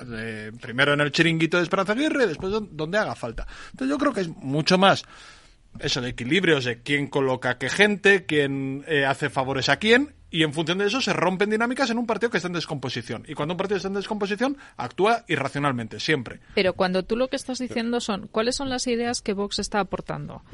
Y las ideas que, que Vox aporta son ideas que cuando menos no te hacen decir eh, yo quiero pedir el asilo político y por eso digo no, lo considero en absoluto que sea moderado pero considero que son ideas que tienen una ejecución o que tienen una implantación en la sociedad algo más sencilla que muchas de las ideas radicales que están planteando. Y si hablamos de Ortega Smith pues hemos hablado muchas veces de él y de la campaña. a ver Ortega Smith es un personaje o sea es que es, eh, no, no es no, yo creo que ni él sabe lo que es pero eh, es decir más, más chulo decir, un, tipo, un luchador de los tercios de Flandes en 2024 Claro, un tipo, un tipo que se enfrenta a un señor en un balcón y le dice a que subo y te lo explico. Es, que ya, lo dice todo, ¿no? Pero Ignacio, sí que es verdad que había gente como Rubén Manso, por ejemplo, que es de los primeros que salieron zumbando de, de Vox, que sí presentaban una imagen más liberal, en lo económico hablo, ¿eh? Una imagen más liberal y sin embargo lo que ha quedado en Vox es un sector mucho más proteccionista, Eh, es un tío que dice que no quiere McDonald's en Madrid. Claro, claro. es, es, un, que, o sea, la que ni siquiera ya. la he oído yo. ya, ¿No? o sea, Buxadé. Sí, claro, Buxadé no, que dice que no quiere McDonald's en Madrid. Que es decir, es un Bocadillos tío- de calamares. Exacto. Eh, eh, O es- sea, eh, habla- o sea, es el sector más, más rancio, pero en todo ya. O sea, Sí, y además creo que incluso a mí me parece que políticos estilo Ayuso, en- ahora, insisto, me parece que está en un momento muy como muy pre- prehistórico Vox, ¿no? Pero eh, cuando estaba más en, en la cosa de- del día a día, me parece que políticos como Ayuso le comen parte del discurso. sí, claro. Ellas te lo contienen, porque yo a un Feijó lo veo como un ala más blanda, ¿no? Del PP. A Ayuso la veo como un, un ala dura, ¿no? Una cosa que tiene otra otra manera a la hora de hablar, de expresarse, ni hablar de los términos económicos, ¿no? Eh, y dicho sea de paso, eh, el liberalismo económico, eh, se- los resultados se están viendo en Madrid. O sea, Madrid es el 20% del PBI de España. De cada 3 euros que ingresan a España, dos vienen de inversión extranjera, dos vienen a Madrid. La Comunidad de Madrid debe tener cerca de 7 millones de habitantes. El 20% nació fuera, ¿no? Sí. Entonces digo, acá me parece que, que el, el liberalismo económico de Ayuso y lo que ella viene tratando de implantar le ha comido buena parte del discurso a Vox. Y eso hace que muchos votantes que podrían dudar digan, no, pará, me quedo con el PP. Que, y, y más ahora, ¿no? En fin, eh, Vox eh, está ahí. eh, mañana. Pero vamos a lo de mañana, porque mañana tenemos la votación de la ley de amnistía y a estas horas siguen negociando el Partido Socialista y Junts per Cataluña si el PSOE pasa otra línea roja más o no pasa otra línea roja más. porque hoy han vuelto a poner otra línea roja, han dicho no, hasta aquí.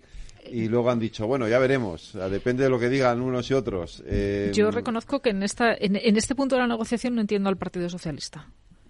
¿Qué hace, qué hace negociando todavía a estas alturas?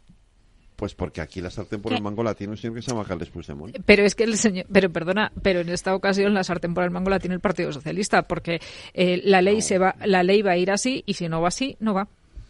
Y si no va así, pues ya irá dentro de dos semanas o dentro de tres semanas y entonces ya no Pero te ¿y si- cuadrarán los si- plazos. y si no va, no hay presupuestos no hay generales del Estado? Y si no va, hay elecciones, porque no aguantas la legislatura. Yo no veo al Partido Socialista con, con tanta mano en la sartén, ¿eh? No, no, Eh, yo creo que Mi- las- En otras ocasiones no. O sea, por ejemplo, cuando hace dos semanas tenían que aprobar los decretos eh, que al final entraron por hasta por quitar el IVA del aceite de oliva, por, por no volver a recopilarlos todos, estoy de acuerdo. Pero mira, justamente hoy me parece que tienen la posición menos débil, ya no voy a decir la más fuerte, que van a poder tener.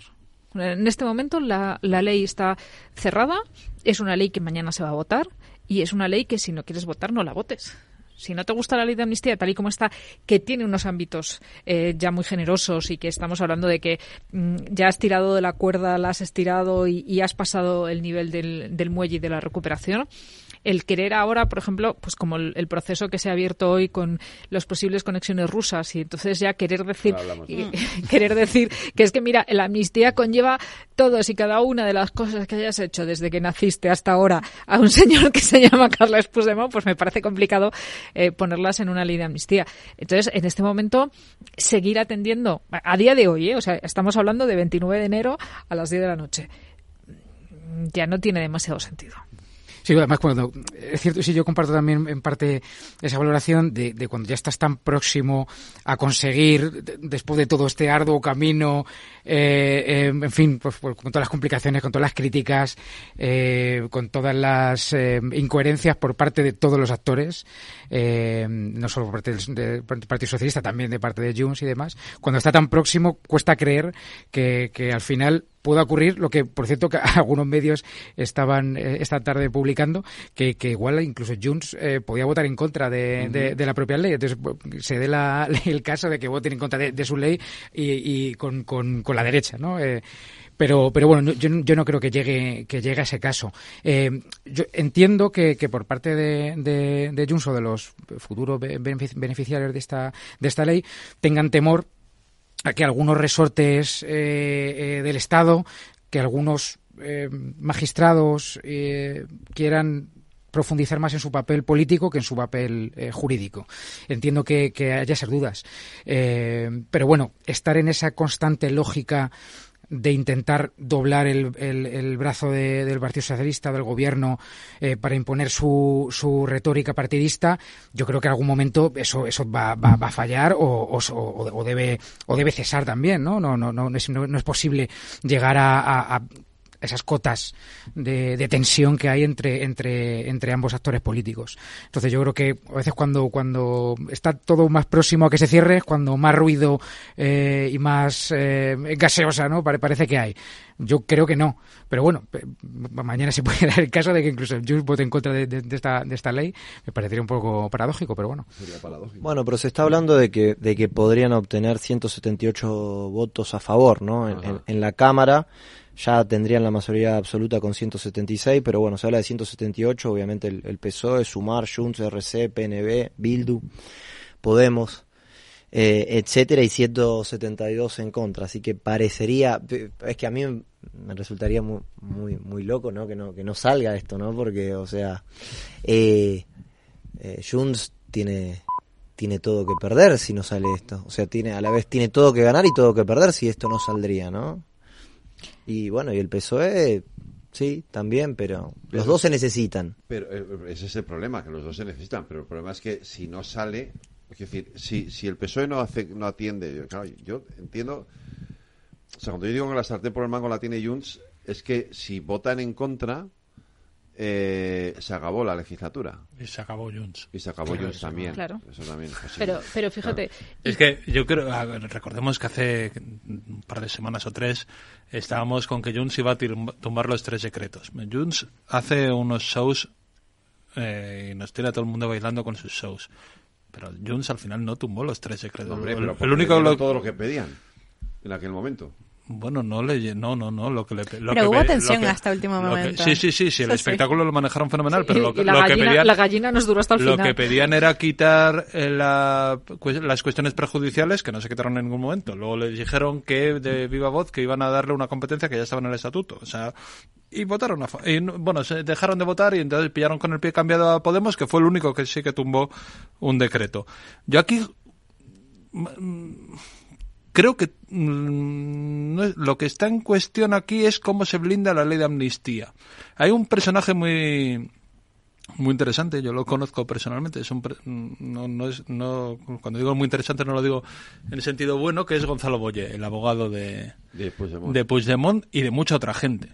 Ah. Eh, Gonzalo Boye es un personaje del que políticamente yo no diría muchas cosas buenas, pero como abogado procesalista, no, cre no creo que los haya mejores en España.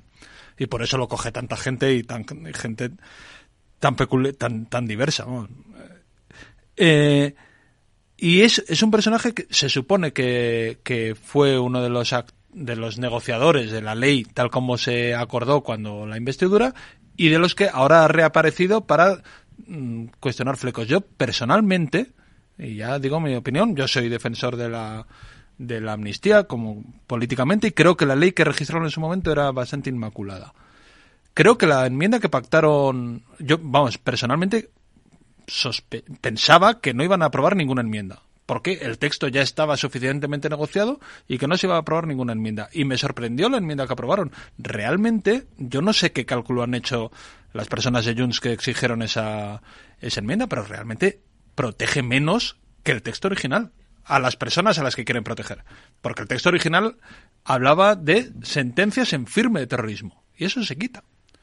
Y eso se quita. Y ahora solo se habla de eh, delitos de terrorismo, haya o no sentencia, que no hace, eh, que, que, no, que, afecten a, derechos fundamentales, graves eh, violaciones sí. de derechos fundamentales, etcétera. Es decir, hasta ahora toda toda acusación de terrorismo, dado que no va a haber sentencia en firme antes de que entre en vigor la ley, estaba cubierta. Y con esta enmienda no. Yo no entiendo realmente la jugada, pero ya digo que Gonzalo Boye es un personaje que sabe tanto de derecho, o sea, que me, da mil vueltas a mí en, en, esta cuestión, pero no entiendo realmente qué es lo que buscan. Creo que la, que la ley queda mucho más blindada excluyendo expresamente los delitos de terrorismo, porque aquí hay dos, do, digamos, dos amenazas para la ley. Una a corto plazo, que son los autos de García Castellón creo que eso que no van a ningún lado. Y creo que eso lo sabe todo el mundo, incluido García Castellón, que es lo grave. Que García Castellón también seguramente, quiero pensar que sabe que eso no va a ningún lado. Y, pero la otra posible amenaza, que es la seria, es el Tribunal de Justicia de la Unión Europea. Y precisamente excluir expresamente el terrorismo es lo que hace que sea inmaculada la ley de amnistía desde el punto de vista constitucional en España y desde el punto de vista de las normas europeas y de la jurisprudencia del Tribunal de Justicia de la Unión Europea. Entonces yo realmente no entiendo a qué juegan. Si creo, yo pensaba sinceramente que se iba a aprobar la ley sin ninguna enmienda, tal y como la habían acordado en su momento. No entiendo tampoco para qué sirve acordar una cosa si luego se reabre lo que ya has acordado. Mm, Seré muy antiguo, pero mi cultura política y, y, negociadora es que tú llegas a un acuerdo y el acuerdo está acordado. Tú vendes un piso a tu vecino y ese piso ya está vendido. No vienes seis meses después a decir, oye, no, que mejor un precio más alto. No, pues es que ya está cerrado, ya lo hemos firmado. Pero, pero es que... Perdón, no, que no, que no, no, solo, ya solo está. por Que- añadir, no- pero es que, sin- es que no solo eso, es que ni siquiera sé qué gana Junts con cada paso que se está dando. No lo, no lo entiendo. No entiendo qué gana con la enmienda respecto de lo que había antes. Creo que pierde. Eh, Esa es una posibilidad, pero es una posibilidad ridícula. Pero- El matiz era también que también la posición de los letrados del Congreso que, que, que sacaron la, la semana anterior, que también hablaban, yo evidentemente no, no, no puedo hablar de los pormenores de, de- del articulado porque no, porque no lo entiendo, No pero efectivamente, pero sí es cierto que había ciertas dudas de la aplicación, de si podía contravenir o no algún, algún artículo en concreto de- del derecho europeo. Entonces, eh, por eso metían ese matiz, pero claro que a la vez, evidentemente, eh, eh, a nivel informativo, pues pues no eh, pues no estaré muy bien visto y por eso hablaron de los, del tema de la vulneración de derechos y demás. Pero se supone que, que venía de un de un matiz eh, de rigor eh, jurídico más que de otras intencionalidades, ¿eh? No, por lo menos eso es como, como querían justificarlo y también a tenor de- del futuro de, de- prever que, que, que algún eh, magistrado, algún juez, pues tenga esos, Yo, esas intu- yo intenciones. intuyo que son respuestas a los autos de García Castellón, que a su vez son eh, respuestas a los trámites eh, legislativos. Pero es que ent- entonces no apruebes nunca la ley, porque el claro. día, ma- si mañana se, ma- bueno, cuando vuelva del Congreso, del Senado en dos meses, eh, se aprueba la ley, García Castellón va a hacer otro auto disparatado también. Bueno, Si y eso, es que eso ya lo hemos saben. venido- hemos visto hoy el, el- la nueva, el nuevo capítulo de esta, Claro. de esta trama eh, rusa, ¿no? Ahora del camarada eh, Vladimir Puigdemont, ¿no? Ahora que también eh, aparece a escena otro, otra, otro, otro auto también un poco, un poco extraño, que también va en, en consonancia de, de, de García Castellón, también de vislumbrar cuáles son aquellos matices donde se puede echar abajo esa, esa futurible ley. Pero fíjate que estamos discutiendo cuál es el papel de Junts. Junts tiene que mantener la idea de que la legislatura depende de mí. Por tanto, Claro, sí, que, yo creo que va de eso. por tanto, que Junts quiera seguir negociando, lo entiendo. Lo que me cuesta más trabajo entender es que el PSOE, aparte de tener un amable diálogo, pueda acceder a ninguna otra ninguna otra puntualización. ¿Por qué? Porque si no, el, el papel de Junts es son unos conformistas pero tienen que tienen que jugar a dos bandas, que es yo tengo que estar hasta el último momento diciendo que defiendo a los míos, pero además tengo tiene que parecer que mis logros no son útiles solo para los míos o no son útiles solo para que venga Puigdemont con la amnistía. Y en esa dinámica es en la que tienen que jugar y tienen que estar constantemente diciendo aquí lo que se- yo mando en la legislatura y solo me importa, y eso son palabras textuales de, de, de Miriam Nogales, decir aquí so- a mí. Nogueras, perdón, a mí solo me importa lo que pasa en Cataluña.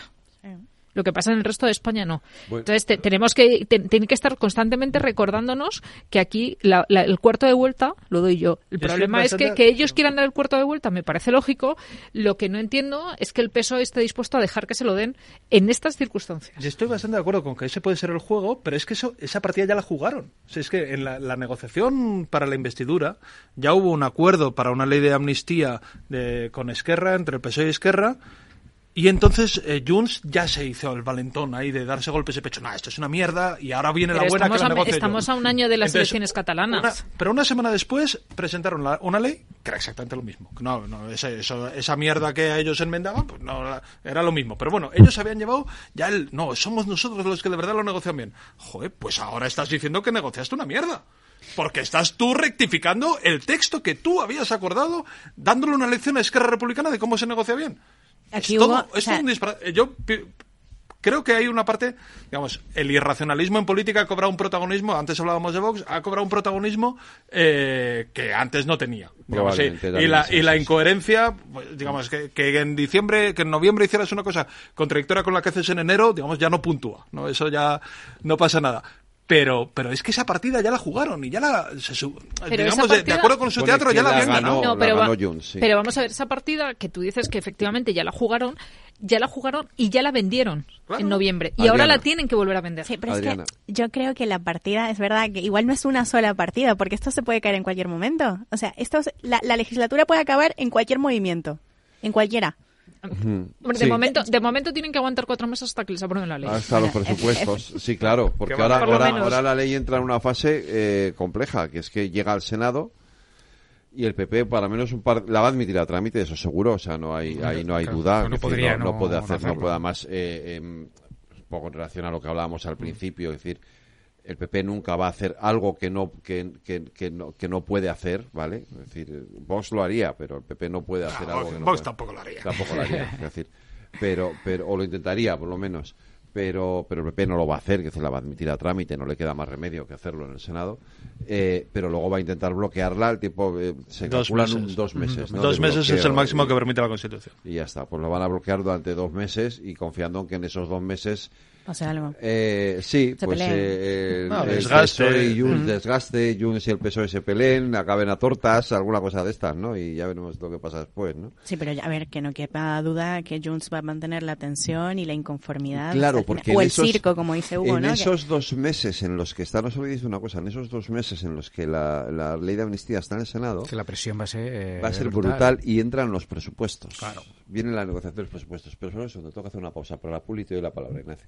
Veo, veo una cosita. ¿Qué cosita es? Empieza por la letrita L. Ya lo sé. Letras del Tesoro. Si mires donde mires, ves letras del tesoro, en Renta 4 Banco te facilitamos comprarlas de forma rápida y cómoda. Entra en r4.com y descubre todas las ventajas de comprar letras con un especialista en inversión. Renta 4 Banco. ¿Quieres más? Mario, que eso de que no te da tiempo a pillar el tren. No te preocupes, que lo he mirado y hay un tren cada hora. Así que nada, salsero, duchita fría, cafetito para la resaca y ya te estás viniendo que está tu ahijao y toda su clase esperándote. Niños, saluda al Tito. ¡Tito!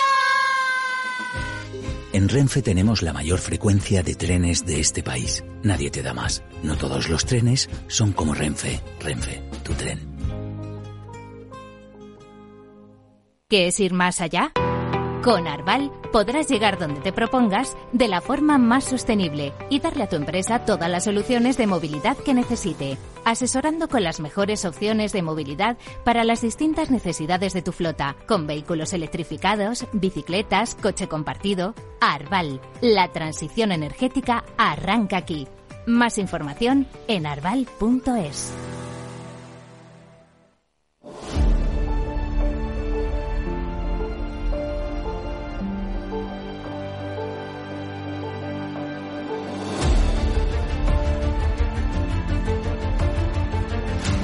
Ignacio. No, bueno, yo estoy muy también sorprendido con esto de, de ahora de, del juez Joaquín Aguirre, ¿no? Que está con el tema de los... Lo de Rusia, lo de Rusia. Sí, de lo de Rusia y las conexiones de los, de los independentistas con los servicios secretos rusos. E incluso también hablan de extrema derecha alemana e italiana. Así Mm. bueno, que... es verdad que Puigdemont, que Junts siempre ha tenido muy buena relación en, en el Parlamento Europeo con los grupos de ultraderecha, ¿vale? Esto, esto no es nuevo, o sea, ya, ya Salta la apoyo. sorpresa en ¿Eh? las gaunas. Y con, y con Netanyahu. con que me- Netanyahu me- es también. eh, que raro que no haya salido en el Fíjate, es, que auto. están, es que están más cerca de ellos que del Partido Socialista. Sí, o sea, yo nunca he entendido lo de llamar bloque progresista a un bloque en el No. que está. Pero bueno. Gobierno progresista. Gobierno progresista, vale. Pero bueno, dicho, no, también se decía bloque progresista, Hugo, que yo, yo lo he escuchado, lo del bloque progresista. algún despistado. Eh, porque Junts es el un bloque, un bloque, Bueno, que- es no un se- bloque plural que apoya a un gobierno progresista. No Plural se- sí es. Claro, que no se diga que el, que, hay que hilarlo. que, que no se diga que el PSOE no puede pactar con, Plural. ambos lados del No espectro. queremos transversalidad y diálogo entre diferentes.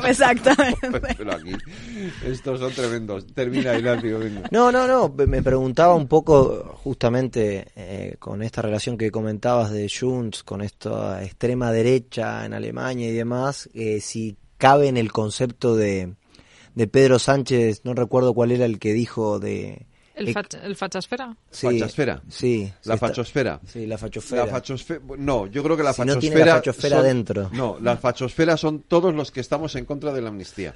Claro. Eh, yo ya he asumido que estoy dentro de la fachosfera, pues nada, que le voy a hacer? Y No- Pa- Pajé no me también, ¿eh?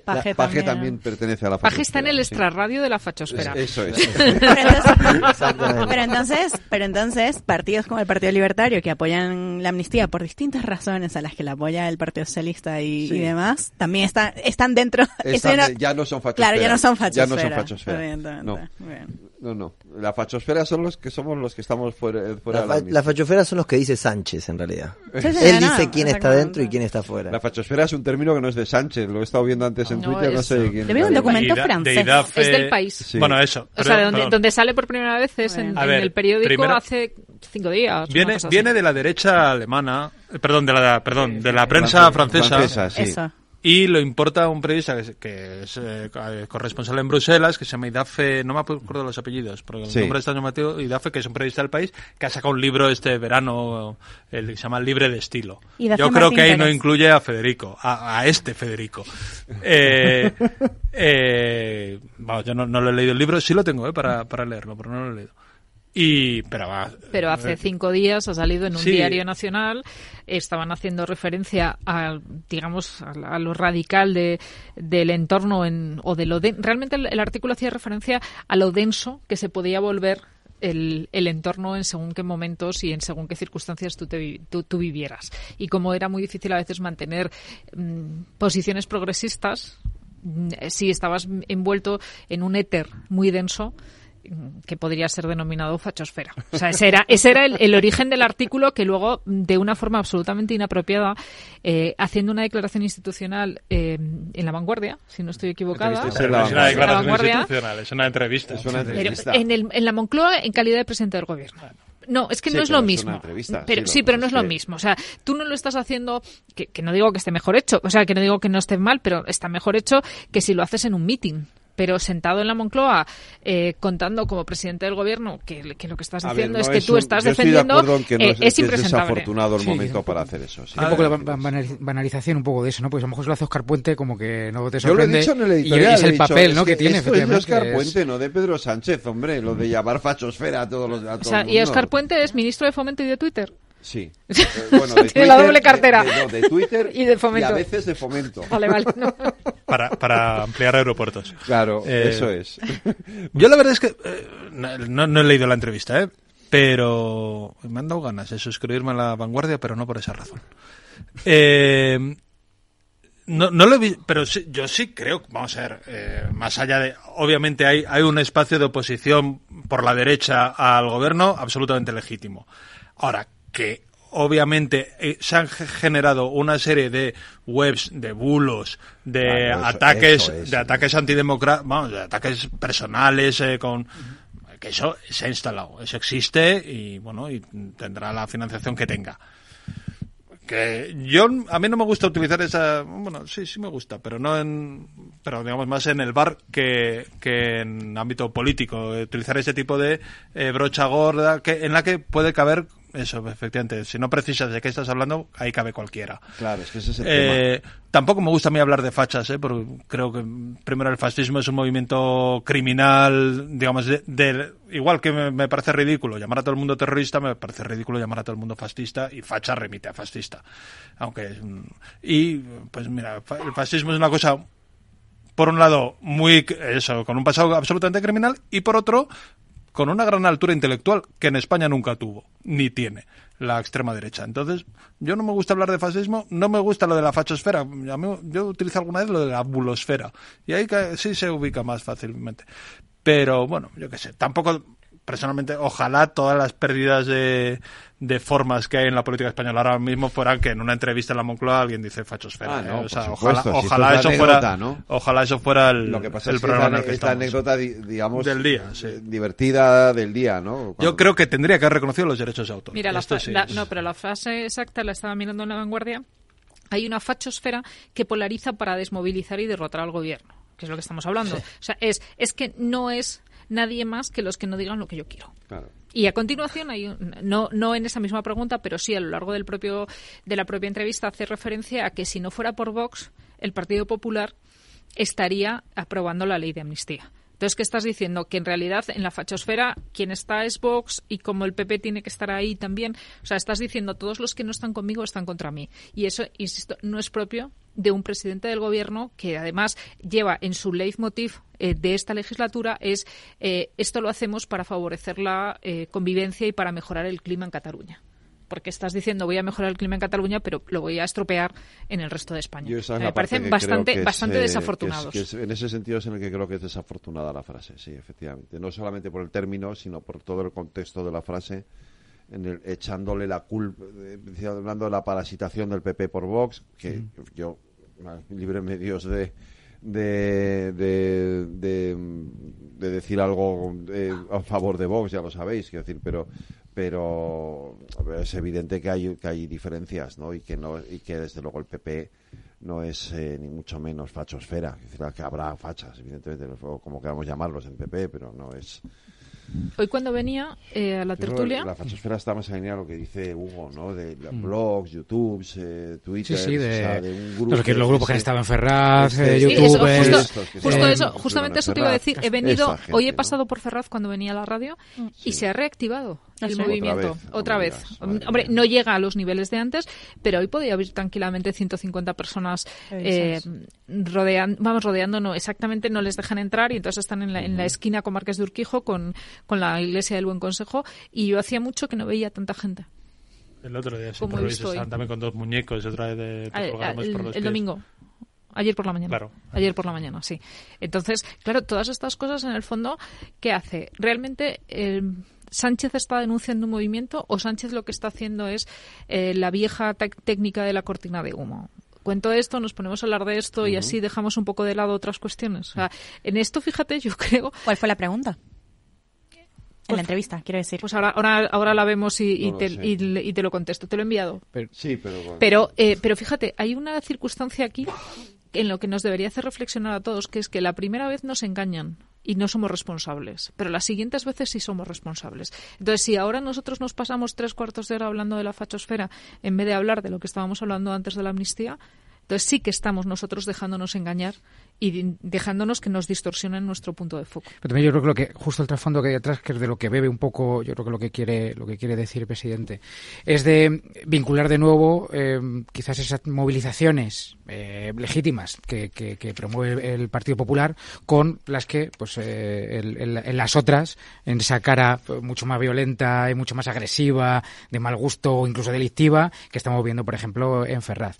Entonces, es cierto que yo creo que quiere vincular o establecer ese marco el presidente de todo ese tipo de movilización, pues bebe un poco de, de- de esos mismos cauces ideológicos, que evidentemente no es lo más lícito, pero también es cierto que eh, lo puede hacer también porque el Partido Popular no ha establecido aún todavía un perímetro con ese tipo de protestas que se han dado en Ferraz y las que legítimamente ellos están promoviendo. Este fin de semana ha habido una más con, con mucha gente.